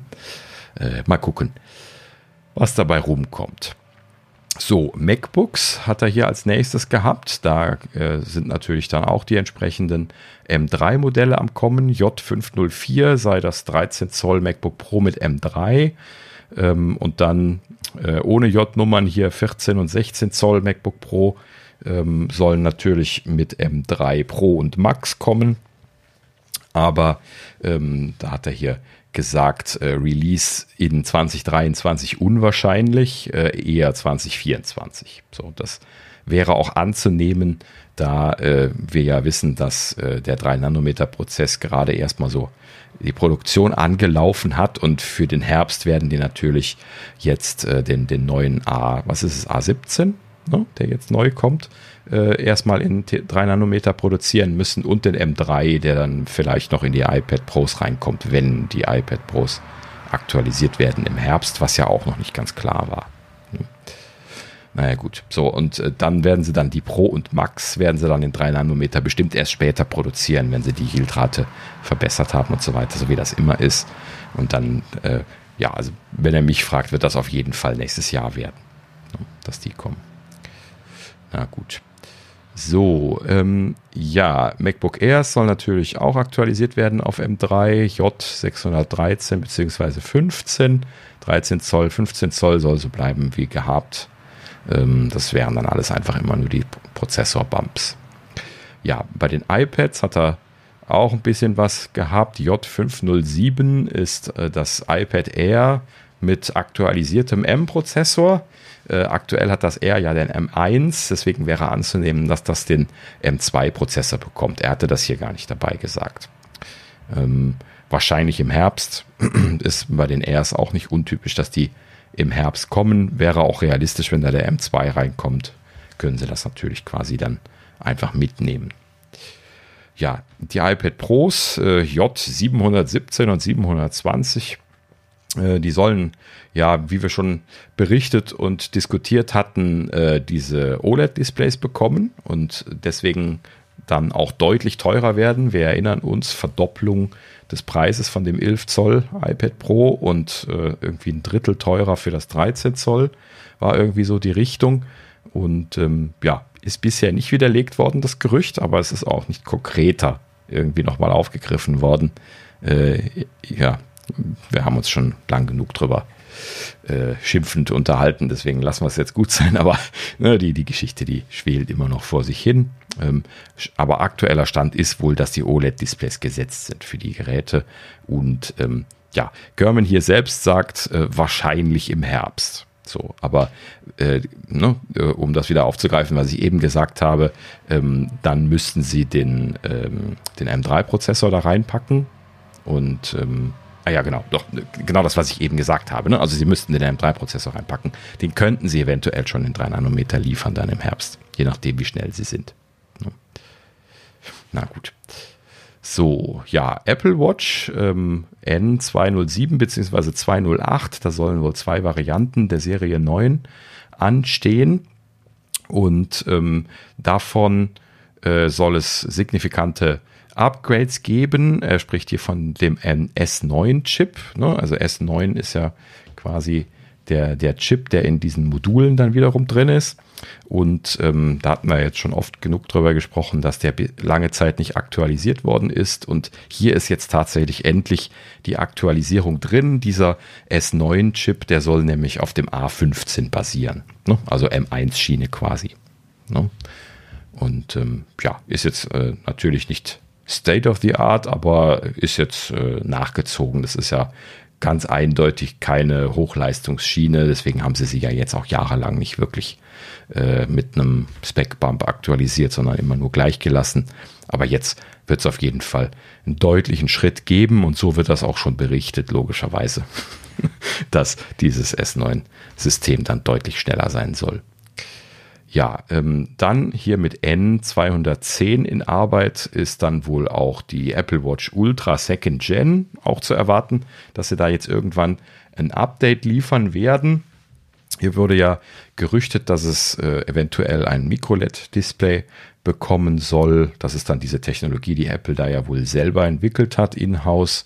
Ähm, aber da ist noch nicht so hundertprozentig klar, äh, wie es da weitergeht vom Zeitrahmen her. Ähm, interessanterweise erwähnt er hier noch, dass äh, ähm, überlegt wird oder dass die, das neue Modell äh, ein 10% größeres Display haben soll. Ist jetzt nicht so, dass ich jetzt händeringend sagen würde, dass meine Ultra doch bitte endlich 10% größer sein soll. Die ist ja jetzt auch schon ordentlich groß. Keine Ahnung, was sie da wieder reitet. Aber keine Ahnung. Wahrscheinlich hat das auch eher wieder was mit dem Gehäuse zu tun oder sowas. Haben sie es vielleicht noch ein bisschen weiter aufgezogen bekommen auf, dem, äh, auf der Gehäuseoberseite. vielleicht ist das dann schon 10 Prozent. Ja. Naja, gut. Also, äh, so viel dazu. Hier noch nichts Konkretes. Ähm, das sei auch ähm, noch eher lange hin. Frühestens 2024, vielleicht sogar 2025 erst, hat er dann hier an der Stelle gesagt. Aber nur bis das größere Display kommt, gehe ich von aus. Nee, er meinte hier dieses Modell N210, wovon ich also, gerade spreche. Ja. So, also ja, wenn das stimmt, ja. dann ist die nicht im jährlichen Aktualisierungs. Das kann ich mir nicht vorstellen. Keine Ahnung. Nee, das, das macht, wäre auch macht, wieder, macht keinen Sinn. Genau, ne? Also es, es wäre einfach, es mitzunehmen. Ne? Nee, also werden sie auch nicht, werden, S9, werden sie auch nicht tun. Äh, also sie werden den S9 ja. auch in die Apple Watch äh, ähm, ja. Ultra bringen. Also das macht also überhaupt gar keinen Sinn. Das ist ja intern absolut die komplett gleiche Basis. Es das Gehäuse ja. ist lediglich anders, der Akku größer äh, und das war's. Ne? Also äh, wie gesagt, dass sie es größer machen und vielleicht Micro-LED-Display, andere Geschichte, das kann später kommen. Aber wenn, wenn S9 kommt, kommt er auch in die Ultra. Das hat ja überhaupt, hat überhaupt gar keinen Sinn. Keine Sau wird die Ultra mehr kaufen. Ja, genau das, was wir eben besprochen haben, auch mit dem M1 Mac und so. Also es ist nicht so, als würde Apple das nicht machen. Ne? Das ist immer genau der Punkt. Weshalb ich dann doch manchmal befürchte, dass sie es wieder tun. Okay. Naja, glaube ich aber nicht. ja, also du hast schon recht, ne? Also die, die Theorie würde ich auch aufstellen. Also es ist einfach sehr naheliegend, da das ja dann dieselbe Hardware-Plattform ist. Ähm, ne? die, die Ultra ist im Prinzip Serie 8, wenn wir das einfach so als Serie dann jetzt be beschreiben wollen. Und ähm, wenn sie dann jetzt hier mit der Serie 9 quasi den S9-Chip etablieren, dann werden sie auch die Ultra aktualisieren können. Unkompliziert, weil das eben äh, die, dieselbe Serie ist, dieselben Sensoren und Kram drin sind. Und äh, dann sind halt eben nur ein, zwei Special-Sachen bei der Ultra, wie dieses, äh, dieses Horn, ne, was ein bisschen Krach macht. Aber das, das kann man natürlich da problemlos integrieren. Na gut, ja, also wie gesagt, ähm, kann das auch nur wiedergeben, wie er das hier gesagt hat. Äh, aber prinzipiell nehme ich auch an, dass sie die jährlich aktualisieren werden, so wie sie es mit den Serien in der Vergangenheit auch gemacht haben. Einfach alle mitnehmen. Und ähm, ja gut, sie haben dann schon ihre, ihre SE nochmal gehabt, ne? Das ist dann auch das wieder so ein Ding, eine was Sondersache, ne? Also ja. das ist, äh, das würde ich ganz außen vor nehmen mit der SE. Wie gesagt, die Ultra gehört für mich in den jährlichen Release-Prozess. Also ähm, ja. Ich würde jetzt würde sagen, normalerweise lässt Apple keine teuren Geräte liegen und updatet sie nicht. Aber das haben sie mit dem Mac Studio ja jetzt genauso gemacht, lange Zeit, ähm, dass da nichts mehr kam. Ähm, von daher würde ich ja jetzt auch nicht meine Hand für ins Feuer legen, was die Ultra angeht. Aber nochmal, das ist ja auch so ein Accessory, was die Leute gerne kaufen und wo einfach die Ultra zum Ladenhüter wird schnell. Ähm, weil man sagt, so, ja, okay, ich kriege für viel weniger Geld eine, die viel schneller ist und eigentlich, mm, ja, besser, ne? Ähm, nee, sehe ich nicht. Äh, bei aller Liebe nicht. Ähm, und ich glaube, die haben auch andere Verkaufszahlen bei einer Watch als bei dem Mac Studio. Ne? Also Tja, das, das, ist genau der Punkt. Wahrscheinlich werden sie die Ultra deutlich besser verkaufen als der Mac Studio. Genau. Ja. Vielleicht sogar im Umsatz. Keine Ahnung. Also oh, kann ich mir schon vorstellen, dass die, das sind ja auch, 1000 Euro Dinger, müssen sie dann schon ein paar verkaufen, aber. Ja, aber können schon so sein. Mac ja. Pros werden jetzt auch nicht in den großen zweistelligen Millionenzahlen verkauft werden. Also. Äh, Wäre mal interessant, werden wir nie wissen, aber. genau, werden wir leider. Können ja mal irgendwie Apple äh, Finance oder so schreiben oder ja, den Zahlenjungs und sagen, ja, habt ihr da was für uns? Wir würden das ah, gerne das, mal in unserem Podcast öffentlich besprechen. Das ist alles börsenrelevant, Sascha. Da wird gar nichts Nee, nee, das ist mir schon klar, dass sie da nichts zu sagen. Ja. Na gut. So, weiter im Text. Ähm, Neue AirPods Pro äh, tatsächlich hat äh, German gesagt, stehen an. Ähm, wir hatten das schon gehört, ähm, dass äh, USB-C-Hüllen geplant sind, sogar eher kurzfristig. Das scheint sich hier an der Stelle zu bestätigen. Und ähm, er spricht allerdings davon, dass es wohl ein ganz neues AirPods Pro Modell geben soll. Und zwar jetzt im Herbst schon. Ne? Also das ist natürlich ist ja Zubehör. Das wird natürlich dann äh, als Zubehör dann zur Christmas Shopping Season kommen. Das heißt also, das wird dann wahrscheinlich eben mit dem iPhone vorgestellt werden, so wie das. Aber sie werden das ja auch in, also als Zubehör zusätzlich zum Kaufen mit Sicherheit. Aber alle neuen werden das ja auch haben. Also wirst du ja ab da kein Lightning Case mehr wahrscheinlich kaufen können. Ja, also prinzipiell ähm, werden sie, also wenn ich das richtig verstanden habe, meint er jetzt hier ein neues Modell. Also nicht nur einfach eine neue Hülle mit einem USB-C-Anschluss, sondern er meint auch neue AirPods Pro, auch wenn er da gar keine weiteren äh, Details zu genannt hat. Die sind aber gar nicht so alt. Genau, die sind ja erst ein Jahr alt. Ne? Letztes Jahr sind die äh, nicht im Herbst, aber ein bisschen früher. Das wäre natürlich wär jetzt geil, wenn sie neue AirPod Pros 2 bringen. Ähm, ach, oh, AirPod Pro äh, 3 bringen. Nach einem Jahr. Ja, das, das wäre wieder sehr schnell, genau. Ähm, Oder wir denken jetzt an die AirPod Pros und es sind die AirPod Max. Ja, keine Ahnung. Äh, also, ich gebe mal einmal gerade wieder, was er hier sagt. Ich äh, bin ja jetzt hier nur das Echo. Echo, zumindest, oh, wenn, wenn wir nicht drüber diskutieren, von, von Mark Gurman. Ähm, also, einmal gerade gucken hier. Also USB-C-Hülle, ähm, neue AirPods Pro, so hat das hier genannt, ähm, sollen zusammen mit dem iPhone 15 erscheinen, ist klar. Äh, sollen eben schon USB-C zum Laden verwenden. Macht auch Sinn, weil das iPhone 15 USB-C haben wird. Ne? Natürlich machen sie dann diesen Switch äh, gleichzeitig, das ist naheliegend. Ähm, und äh, dann geht er eigentlich gar nicht mehr auf die neuen AirPods Pro ein. Also ich bin mir nicht sicher, ob er damit wirklich einen Dreier meint oder einfach nur einen Case Bump. Das haben sie ja bei den äh, Pro 1 auch schon gemacht, dass sie ähm, hier den, äh, das magnetische Laden von den, mit dem, mit dem, was war es, MagSafe, ne, haben sie nachgeliefert dann, als die Pro 2 das gekriegt haben. Ne? So, und äh, ja, also da haben sie ja schon äh, die, die Hüllen quasi schon aktualisiert und das äh, wäre nicht so vollkommen fern, dass sie da jetzt auch einfach nur die Hülle umbauen auf USB-C und dann das neu nennen. Ne? Na gut. So, ähm, ansonsten ähm, geht er hier noch ein bisschen was im Allgemeinen auf die Weiterentwicklung von den AirPods ein. Da sei wohl weiterhin ähm, ein Temper äh, Temperatursensorsystem in Arbeit. Ne? Wir wissen ja, alle Leute, die so Infrarotthermometer fürs Ohr von Braun oder sowas mal gesehen haben, die, die wissen, dass man da sehr gut Temperatur im Ohr messen kann. Und ähm, da ist Apple ja schon seit längerer Zeit jetzt dran, das irgendwie auszurollen, aber äh, das äh, soll immer noch nicht konkret sein, sagte Görman. Frühestens in ein bis zwei Jahren soll da irgendwas kommen. Also das scheint jetzt hier in diesen neuen AirPods Pro auf jeden Fall nicht drin zu sein. Ähm, und dann sagte er noch, das scheint mir aber eher ein Software-Feature zu sein, ähm, soll äh, ein, ein Hörtest äh, möglich sein, also zur Identifikation von Hörproblemen. So, Zitat. Klar, ein Hörtest ist sowas.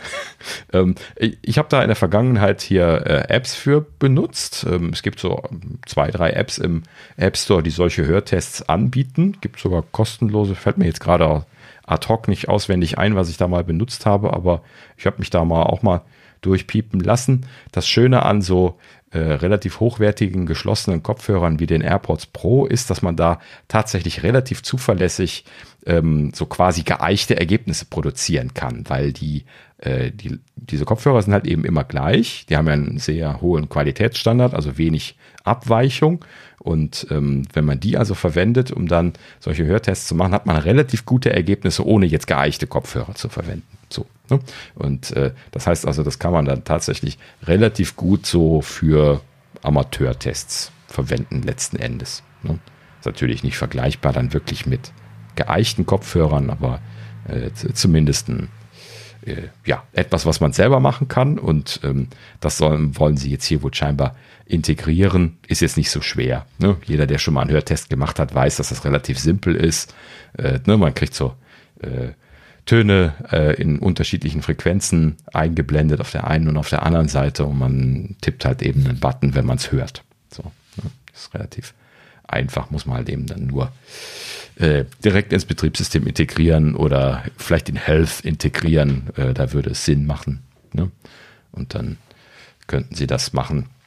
Natürlich eine schöne Sache, wenn Sie es integrieren würden. Gerade jetzt für Leute, die äh, hörgeschädigt sind, ähm, könnte man zum Beispiel dann äh, sich durchmessen lassen und könnte, könnte dann direkt seine, äh, seine Verlaufskurve programmieren äh, äh, um dann letzten Endes da die Anpassungen von der Hörschädigung zu bekommen. Letzten Endes ist ja das, was man bei Hörgeräten macht, auch nicht anders. Ne? Technisch müsste das gehen. Ich meine auch, dass Apple da im Accessibility-Bereich schon irgendwas hat. Die haben da ja auch Support für Hörgeräte drin. Äh, müsste ich mir mal angucken, wie das konkret aussieht. Ähm, ja, aber prinzipiell ist das irgendwie naheliegend, dass man das dann einfach vollumfänglich macht mit den eigenen Kopfhörern. Ne? Also äh, ich kenne das hier gerade aus der, aus der Familie, wo es darum geht, ne? also so, so diese, diese, diese Hörgeräte, diese dedizierten, ähm, das ist ja schon eine Sache, die, die sind schon brutal teuer. Ne? Also da kosten schon irgendwie ein Satz von hier Bluetooth-fähigen, besseren Kopfhörern, kosten da schnell mal 1000 Euro plus. Ne? Und die sind dann bei weitem nicht so gut wie so AirPods Pro. Ne? So, und äh, letzten Endes äh, habe ich mir schon in diesem Zuge gedacht, wäre das doch großartig, wenn solche Leute einfach AirPods Pro 2 in die Ohren tun könnten, dann ihre, ihre, äh, ihre äh, Hörkurve hinterlegen können und dann letzten Endes dann da einfach äh, quasi ihre Korrektur auf die Kopfhörer gelegt bekommen können. Ne? Weil äh, diese Hörgeräte, die sind halt eben im Prinzip nichts anderes, also zumindest die In-Ear-Hörgeräte. Es gibt natürlich beide Varianten auch, ähm, aber die In-Ear-Hörgeräte sind im Prinzip nichts weiter wie AirPods Pro im Transparenzmodus. Ne? Darf man nicht vergessen. So, plus diese Anpassung, die die Leute brauchen. Naja, also äh, viel Potenzial an der Stelle. Ähm, aus familiären Gründen werde ich das sowieso nachverfolgen. Ich bin mal gespannt, da werde ich bestimmt bei Gelegenheit mal drüber berichten. Ja, gut. So, so viel dazu. Äh, ja, jetzt kommen wir gerade zu den Monitoren. German sagte an der Stelle auch nochmal, ähm, Apple arbeitet derzeit an mehreren neuen Monitoren. Also da scheinen sie doch an breiter Front derzeit äh, an, an neuen Lösungen zu arbeiten. Ähm, interessanterweise scheint da jetzt ein Modell äh, ein Smart Home Display zu werden. So, so sagte er das hier selber. Ähm, das heißt also, wenn äh, der Mac oder das Gerät, was man ansonsten dran angeschlossen hat, ausgeschaltet ist, dann würde dieses Display quasi äh, von alleine zum Leben erwachen und dann äh, quasi eine Smart Home Station darstellen, wo man dann halt eben irgendwelche Smart Home Dinge ja dann eben nicht mit Touch bedienen kann, was ein bisschen absurd klingt für den Moment, ähm, sondern halt eben nur ein Display ist, aber halt eben irgendwie als Display zu verwenden sei. Ja, gut. Lange Rede, kurzer Sinn. Da soll natürlich dann so ein System dahinter sein, wie jetzt bei dem aktuellen Studio-Display mit so einem A13-Chip dahinter. Da ist ja ein vollwertiges iOS drauf. Deswegen ist es auch nicht so schwer, da jetzt irgendwie ein Smart Home-Inhalt drauf zu bekommen. Ne? Wird dann nur ein bisschen schwierig, das zu konfigurieren und diese Geschichten. Da muss man dann ein anderes Gerät anstecken und das über eine Software machen. Also für mich klingt das alles sehr, sehr umständlich und kompliziert, äh, weil es keinen Touch hat. Sei, sei denn, das Display ist jetzt das erste, was Touch bekommt oder so, keine Ahnung. Ne? Aber äh, German erwähnt jetzt nichts in, in dieser Richtung. Ne? Naja, gut. Also da scheinen sie wohl dran am Arbeiten zu sein. Äh, das klingt für mich aber noch nicht so ganz äh, zu Ende gedacht. Ne? Wie viele Gerüchte manchmal. Deswegen würde ich das mit Vorsicht genießen. Ja, German sagt frühestens 24. Obwohl Apple da noch scheinbar äh, aktiv dran arbeitet. Na gut, so. So viel zu der Litanei hier von Mark Gurman. Wie gesagt, so ein paar kleine Sachen sind dabei gewesen. Äh, gut, so, dann noch eine Sache, ähm, und zwar äh, hier Akkugrößen. Äh, IT Home, auch eine Seite, die ich noch nie gehört habe, hat irgendwie gerüchtet, was die iPhones 15 für Akkus äh, bekommen. Und äh, laut Informationen von denen, die ich leider nicht von der Glaubwürdigkeit her einschätzen kann, aber sie haben konkrete Zahlen, deswegen habe ich es mal mit aufgenommen, ähm, sollen die neuen Akkus deutlich größer werden als die Vorgängerversionen. Hier das iPhone 14 äh, hat zum Beispiel 3279 mAh Akku drin das iPhone 15 soll 3877 äh, haben. Ne, das ist schon deutlich mehr. Was ist das? 550 mAh mehr oder sowas. Und ähm, und so geht es dann letzten Endes weiter. Bei dem Pro haben wir bisher 3200, jetzt sollen wir auf 3650 gehen. Und äh, bei dem Pro Max von 4323 auf 4852. Ja, also überall einen ordentlichen Schritt drauf. Es bleibt dabei, dass das äh, iPhone ohne Pro einen größeren Akku hat als das, äh, das kleine Pro. Das ist ja bei, bei den Generationen letztes Jahr auch so gewesen. Und ähm, das scheinen sich an der Stelle jetzt beizubehalten, was ich ein bisschen amüsant finde. Ähm, aber ja gut, der, die Platzanforderungen in dem kleinen Pro-Modell sind halt eben wahrscheinlich äh, recht angespannt, was äh, also der, der, der verfügbare Platz ist wahrscheinlich recht angespannt, weil das ist halt eben das Problem, was wir eben letztlich äh, ne, eben besprochen hatten, ne, dass halt eben auch dann die Features von dem Pro Max da mit reinpassen müssen. Und ähm, ja, kleiner ist halt eben dann immer ein Trade-off. Ne. Na gut, ja, aber schön, dass sie so ordentlich drauflegen. Ne? Also jetzt hier so quer durch die Bank äh, ne, so 4, 5, 600 Milliampere-Stunden drauflegen. Das ist schon ein ordentlicher Schritt. Ne? Letztes Jahr gab es irgendwie 25 Milliampere-Stunden mehr bei, äh, weiß nicht, dem iPhone 14 glaube ich, oder sowas. Ne? Also das, das, äh, da haben wir uns schon gefreut. Und das hier, das ist jetzt wirklich viel bei dem Verhältnis. Ja, die Pro Max, die könnten eine Powerbank für die Vision Pro werden, du. ja, richtig, genau. Jetzt müssen sie noch einen Connector dran machen. Das ist ja eh schon bei der Vision Pro, diese, so, jeder, dass so einer äh, äh, so, ein, so ein Gürtel anhat mit mehreren Powerbanks drin und dann steckst du mal so um. Und dann äh, gehst du mal. Ja, da, da werden sie sich doch noch bestimmt irgendwas für Live-Swapping einfallen lassen müssen. Ne? Ja, ich bin gespannt. Da wird irgendwas Teures vom Belkin kommen.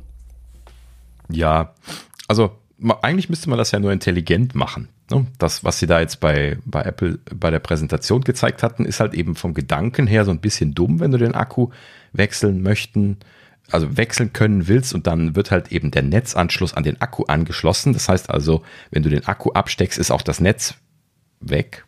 Ne? Und du kannst also nicht Netz dran haben, während du den Akku wechselst. Das wäre ja die naheliegende Lösung. Und ähm, ja, und deswegen. Der, Akku äh, soll ja Path-Through können, also von daher. Ja, aber wenn du, wenn du jetzt den Akku tauschen können willst, um dann mobil weitermachen zu können, ohne getethert, also am Stromkabel arbeiten zu können, dann würde das ja naheliegend sein, dass man das so machen kann. Ne? So wie äh, die alten MacBooks, die einen wechselbaren Akku drin hatten. Die konntest du halt eben auch an den Strom anklemmen, dann konntest du unten den Akku rausnehmen, als das noch ging. Ne? Und dann konntest du den ja auch dann nur am Stromkabel ohne Akku betreiben. So, das, das, das ist dann technisch natürlich möglich, weil er ja Netzstrom hat. So. Und wenn die dann abgesteckt hast, dann ist er natürlich aus gewesen, klar. Ne? Also hast du dann wieder einen Akku reingetan, dann konntest du abstecken, dann lief er wieder. So. Und potenziell könnte man das natürlich bei der Vision Pro auch machen. Naja, gut. Aber das scheint ja auch noch nicht so 100% gesetzt gewesen zu sein. Man, man sah ja in den Videos auch unterschiedliche Konnektoren. Einmal hat man diesen Pass-Through gesehen, wo der Strom an dem Akku dran, an dem Akkupack dran gewesen ist. Und einmal hat man auch eins gesehen, wo scheinbar ein extra Anschluss also so ein Dualanschluss oben am Kopf gewesen ist, wo zwei Kabel rauskamen, wovon dann scheinbar eins entweder Daten oder Strom gewesen ist, das ist nicht ganz klar zu sehen gewesen, und das andere dann halt eben wahrscheinlich das Akkupack gewesen ist. Ne? Naja, gut, keine Ahnung, aber da könnte sich bestimmt noch was einfallen lassen. Na gut. So, ja, also wie gesagt, äh, iPhones, ganzes Eckchen mehr Strom. Und ähm, dann haben wir noch eine kleine Meldung, die hier gerade eben von The ELEC reingerauscht ist. Normalerweise ja jetzt nicht irgendwie super vertrauenswürdig, aber wo wir eben hier schon über MicroLED-Displays in der Apple Watch Ultra gesprochen haben. The ELEC gerade eben noch gemeldet, die Massenproduktion der MicroLED-Displays sei wohl verschoben worden. Da gibt es dann wohl Timing-Probleme und ähm, die sagen hier allerdings jetzt nichts 2024 oder sowas, sondern die sagen, das sei jetzt von 2025, was der ursprüngliche Plan gewesen sei, auf 2026 geschoben worden. So, das ist noch lange hin. Da werden noch ein, zwei Generationen ohne äh, ne, veröffentlicht werden, wenn das so weitergeht. Ähm, naja gut, also die Gerüchtelage bezüglich dieser MicroLED-Displays, die ist sehr verwirrend momentan. Ne? Die einen, die sagen, es ist quasi äh, produktionsreif und die anderen sagen, das dauert noch Jahre. Sehr komisch. Das liegt sehr weit auseinander zumindest, ja. Mhm. Ja, ist selten, dass äh, die Gerüchte so auseinander liegen. Das heißt natürlich, dass irgendwo schwer einzuordnen ist, was das Richtige sein wird, aber das kennen wir ja. Na gut, so, ja, wie gesagt, ähm, das war die Gerüchteküche. Ja, nichts Spektakuläres diese Woche, aber bisschen Material. So, und äh, ja, Updates gibt es nichts. Äh, Beta 3, wir haben sie eben schon vermisst. Ne? Ähm, haben wir so das, noch nicht rein raus ich so gesehen. Gefühl, Apple ist auf Mittwoch gewechselt für, für die iOS 17 Beta. Ja, ich weiß auch nicht. Manchmal machen sie es ja extra, um uns eine Freude zu machen, genau dann, wenn wir aufnehmen. Letzte Woche haben wir Mittwochs aufgenommen, da dachte ich schon, kommt bestimmt. Nee, ist nicht gekommen. Und äh, diese Woche hatte ich dann jetzt gedacht, ja, dann wird es jetzt bestimmt Dienstags kommen. Nee, auch nicht. Nee, also, die, wird, die äh, wird morgen. Man kann sein. das nicht. Ja, natürlich, klar, weil es wird auf jeden Fall im Zwei-Wochen-Zyklus aktualisiert werden. Also bin ich mir ziemlich sicher, dass sie Gab das mal Ausnahmen. Aber. Ja, aber selten und dann musste es ziemlich dramatischen, äh, also ziemliches Drama gegeben haben, wahrscheinlich. Ja, ja. Also ich gehe auch von morgen aus. Ja, genau. Na gut, also äh, keine aktuellen Informationen zu den Betas und ähm, ja, dann bleibt uns zum Abschluss nur noch ein Rausschmeißer. Diese Woche hat sich Elon wieder erbarmt. Dankeschön. War ja echt höchste Zeit, dass er da mal wieder was raushaut. und äh, ja, Mr. Mr. Twitter hat äh, festgestellt, dass äh, er sich scheinbar da ja Opfer in Anführungsstrichen von Scraping-Attacken, groß angelegten Scraping-Attacken seien. Äh, Scraping, für die Leute, die das nicht kennen, ist quasi, wenn man einfach eine Webseite abruft und die Daten davon verarbeitet. Es ist gar nichts Verbotenes, weil es ist ja erlaubt, Webseiten aufzurufen. Die sind ja ohne Login und frei abzurufen. Ne? Also davon geht ja. man jetzt von aus. Ne? Und ähm, beziehungsweise auch mit Login. Ne? Also im Prinzip kann man auch, wenn man sich angemeldet hat, ein Scrape machen. Ne? Und dann die Sachen auslesen und abspeichern. Das ist ja nicht verboten, das ist ja einfach nur ein, äh, ein Dokument, was da kommt, äh, ne? aus, ja, was letzten Endes irgendwie Text drin hat, was man halt eben auslesen und verarbeiten kann. So, und äh, wenn der Anbieter keine, keine API zur Verfügung stellt oder wenn der Anbieter unverschämte Preise für seine API nimmt, dann entstehen halt eben dann hier diese Stilblüten, dass die Leute Scraping anfangen. Ne? So, das heißt also, dieses Problem haben sie hausgemacht, indem sie halt eben diese unverschämten API-Preise eingeführt haben. Ja. Ne? So, klar. Jetzt haben die Leute gesagt, okay, gut, das müssen wir nicht machen, machen wir halt eben Scraping stattdessen. Und äh, das ist das ist schnell gemacht. Die, die Entwickler, ne, die die da jetzt hinsitzen, das ist ähm, nicht viel aufwendiger als auch so eine API einzubinden. Ist halt eben ein HTML-DOM, den man sich da mal einmal äh, parsend anschauen muss. Ähm, ist halt eben nur ein bisschen blöd, wenn dann die Webseite überarbeitet wird, dann geht das kurz kaputt. Dann muss man dann hingehen, das aktualisieren äh, auf die aktuellen Positionen in diesem, äh, in dieser Baumstruktur und dann funktioniert das wieder. Ist halt eben etwas aufwendiger, deswegen möchte man eigentlich lieber APIs haben, logischerweise. Ne? Aber es geht technisch komplett problemlos. Ne? So, und äh, ja, logischerweise, nachdem sie jetzt diese äh, absurden API-Preise eingeführt haben, haben jetzt alle das Scraping angefangen. Ähm, und äh, das hat ihn natürlich jetzt gestört. Also, was hat er gemacht? Äh, er hat einfach äh, Read-Limits eingeführt auf alle. So, das heißt also, in Zukunft gibt es jetzt für alle Twitter-Nutzer Lesebeschränkungen. Das heißt, man darf jetzt jeden Tag nur noch n äh, äh, Tweets lesen. Und äh, das wird jetzt äh, abhängig davon gemacht, was für einen Account du hast. So, also die ersten Zahlen, die er hier veröffentlicht hat, die muss man so ein bisschen sacken lassen, weil das ein, für ein paar Tage aktuell war, ähm, ist jetzt das neue Accounts, also ganz frisch ange angelegte Accounts, was natürlich jetzt für sowas schnell und gerne schon mal verwendet wird, ähm, die bekommen ein ganz hartes Limit von 300 Tweets am Tag. Wir sprechen hier von lesend. Das heißt, ich kann das quasi heißt, meine Timeline nur 300 Tweets ähm, anzeigen, neu anzeigen, neu laden. Genau, und dann ist es vorbei. So, das heißt, wenn du zwischendrin mal irgendwie die Webseite zumachst und auf einem anderen Gerät wieder aufmachst, dann hast du auch schnell dann schon mal 100, 150, 200 weg, wenn du die da noch ungelesen. Ich weiß nicht, wie viel die Prefetching machen auf der Webseite und so, ne? Das muss man dann mal gucken. Aber 300 am Tag, das ist ganz schnell erreicht. Ne? Also jetzt, wenn ich jetzt so ein täglicher, aktiver Twitter-Nutzer bin, da erreichst du das ganz schnell. Ich wollte gerade sagen, das ist ja wirklich nicht schwierig. Ja, Vor allem genau. mit ihrem komischen Vorgeschlage. Ne? Dieses äh, interessant, ja, interessant genau. für dich, wo die unglaublich viel Schrott äh, dir dann Richtig. empfehlen, wo du dann immer denkst, hä, das interessiert mich doch überhaupt nicht. Was, was, was wollt ihr von mir? Vor allen Dingen die ersten 300 sind von Elon selber. Richtig, genau. ne? Da gab es auch schon einige Scherzchen drüber, wo sie gesagt haben, das ist auch jetzt nur äh, ABM-Maßnahme dann hier, um die Zahlen hochzutreiben. naja, gut. Okay, aber lass uns gerade die Zahlen noch zu Ende sprechen. So, also neue Accounts 300 am Tag, ähm, unverifizierte Accounts, also das wäre jetzt zum Beispiel meine Kategorie, ne, wo, oder unsere, wo wir jetzt drin sind. Ähm, ne, also Accounts, die schon länger existieren, aber nicht verifiziert sind. Verifiziert bedeutet das blaue Häkchen, wo du Geld für bezahlen musst. Ne? Und ähm, die, da wäre das Limit 600 am Tag. Ne?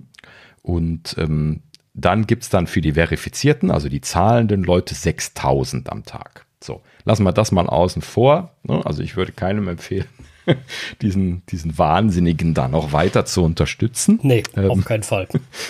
Also das ist für äh, mich der beste Wink hin weg zu Twitter.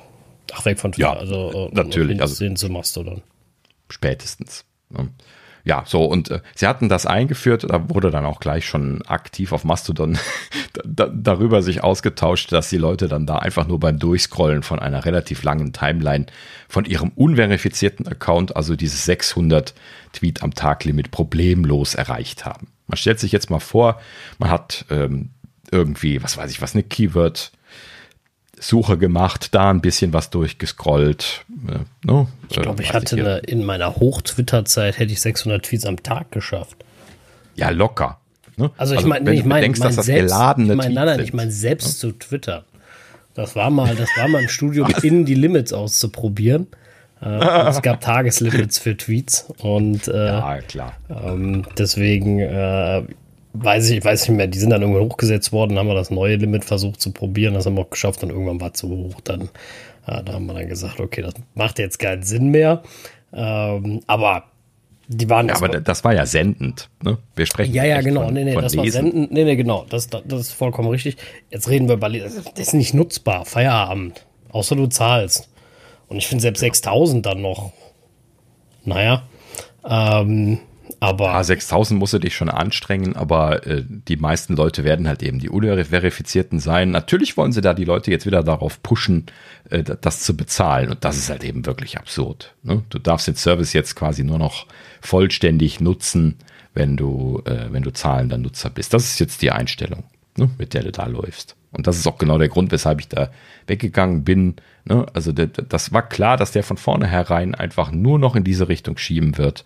Ne? Entweder du zahlst oder du bist, bist der Dumme. Ja, also wie gesagt, seit, seit sie die Third-Party-Apps abgeschafft haben, war es das für mich mit Twitter. Weil, ganz ehrlich, die Twitter-App ist nicht, für mich nicht sinnvoll nutzbar. Ähm, ja. Ich finde mich da nicht zurecht. Das ist ein Chaos mit diesen Empfehlungen, die irgendwie nichts damit zu tun haben mit dem, was ich, mit dem, was ich folge und so.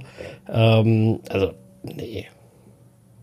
Das macht einfach keinen Spaß. Also ich habe gerne dafür damals immer für Tweetbot bezahlt und ich bezahle jetzt sehr, sehr gerne für, für Ivory, Ivory, Ivory, ne? Ivory.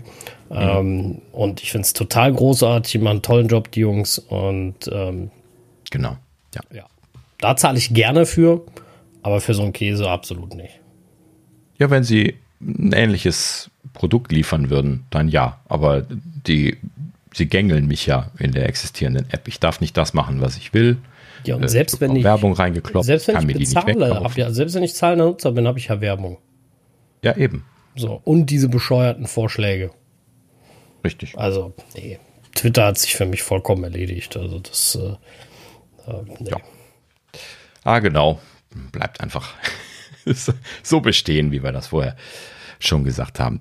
Ähm, ja, gut. Also, wie gesagt, Leute, die da aktiv unterwegs sind, werden auf jeden Fall kein Problem damit haben, äh, an dieses 600er Limit ranzukommen.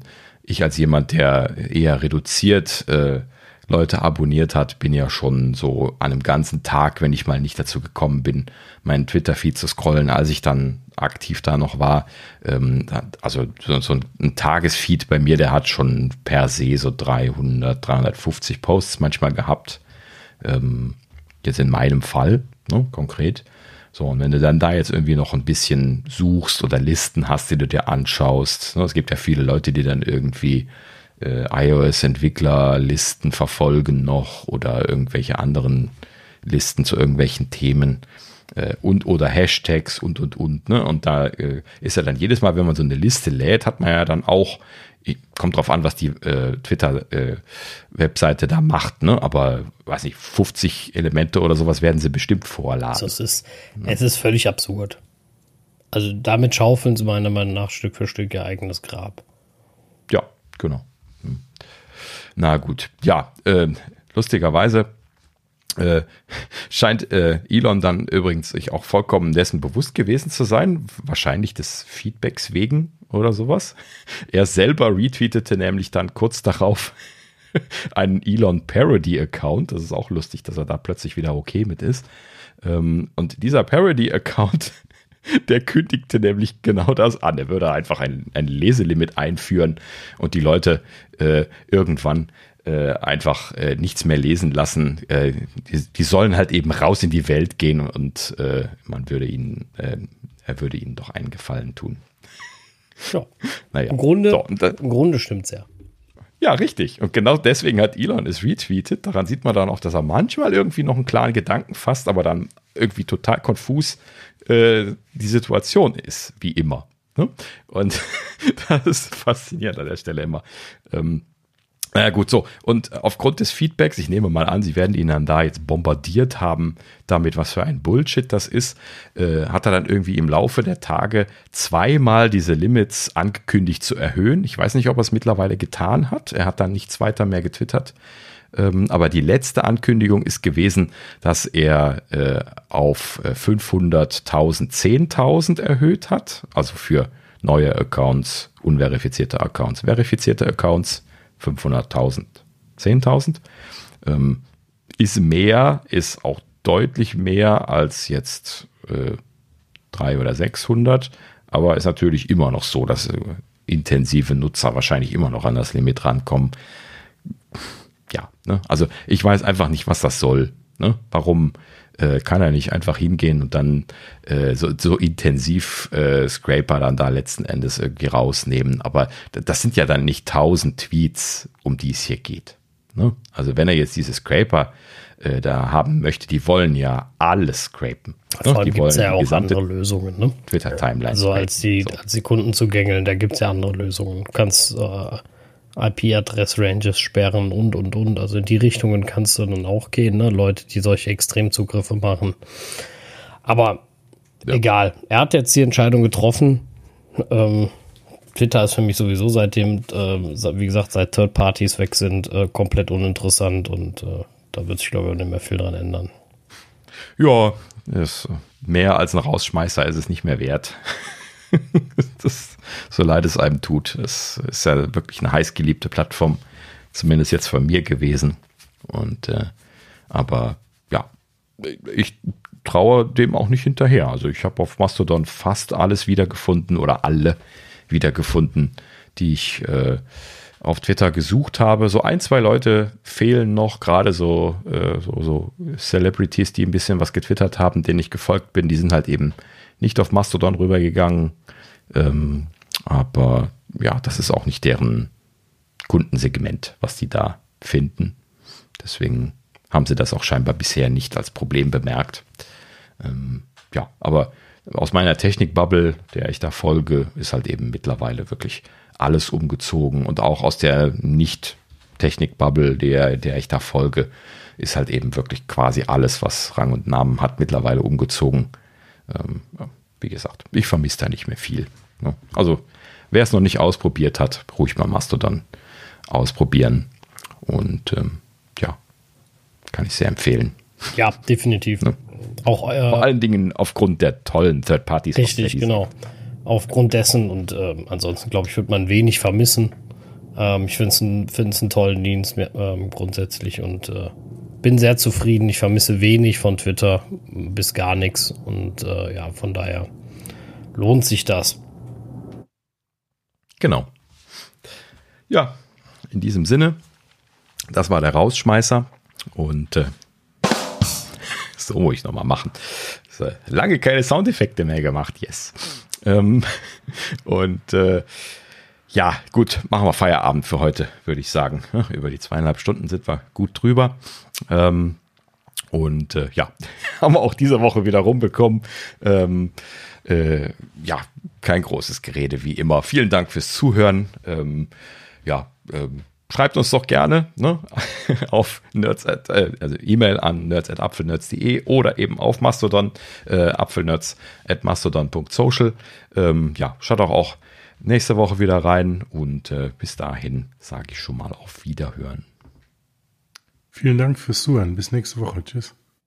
Ja, auch von mir vielen Dank. Bis nächste Woche. Ich hoffe, es hat euch gefallen. Macht's gut. Ciao.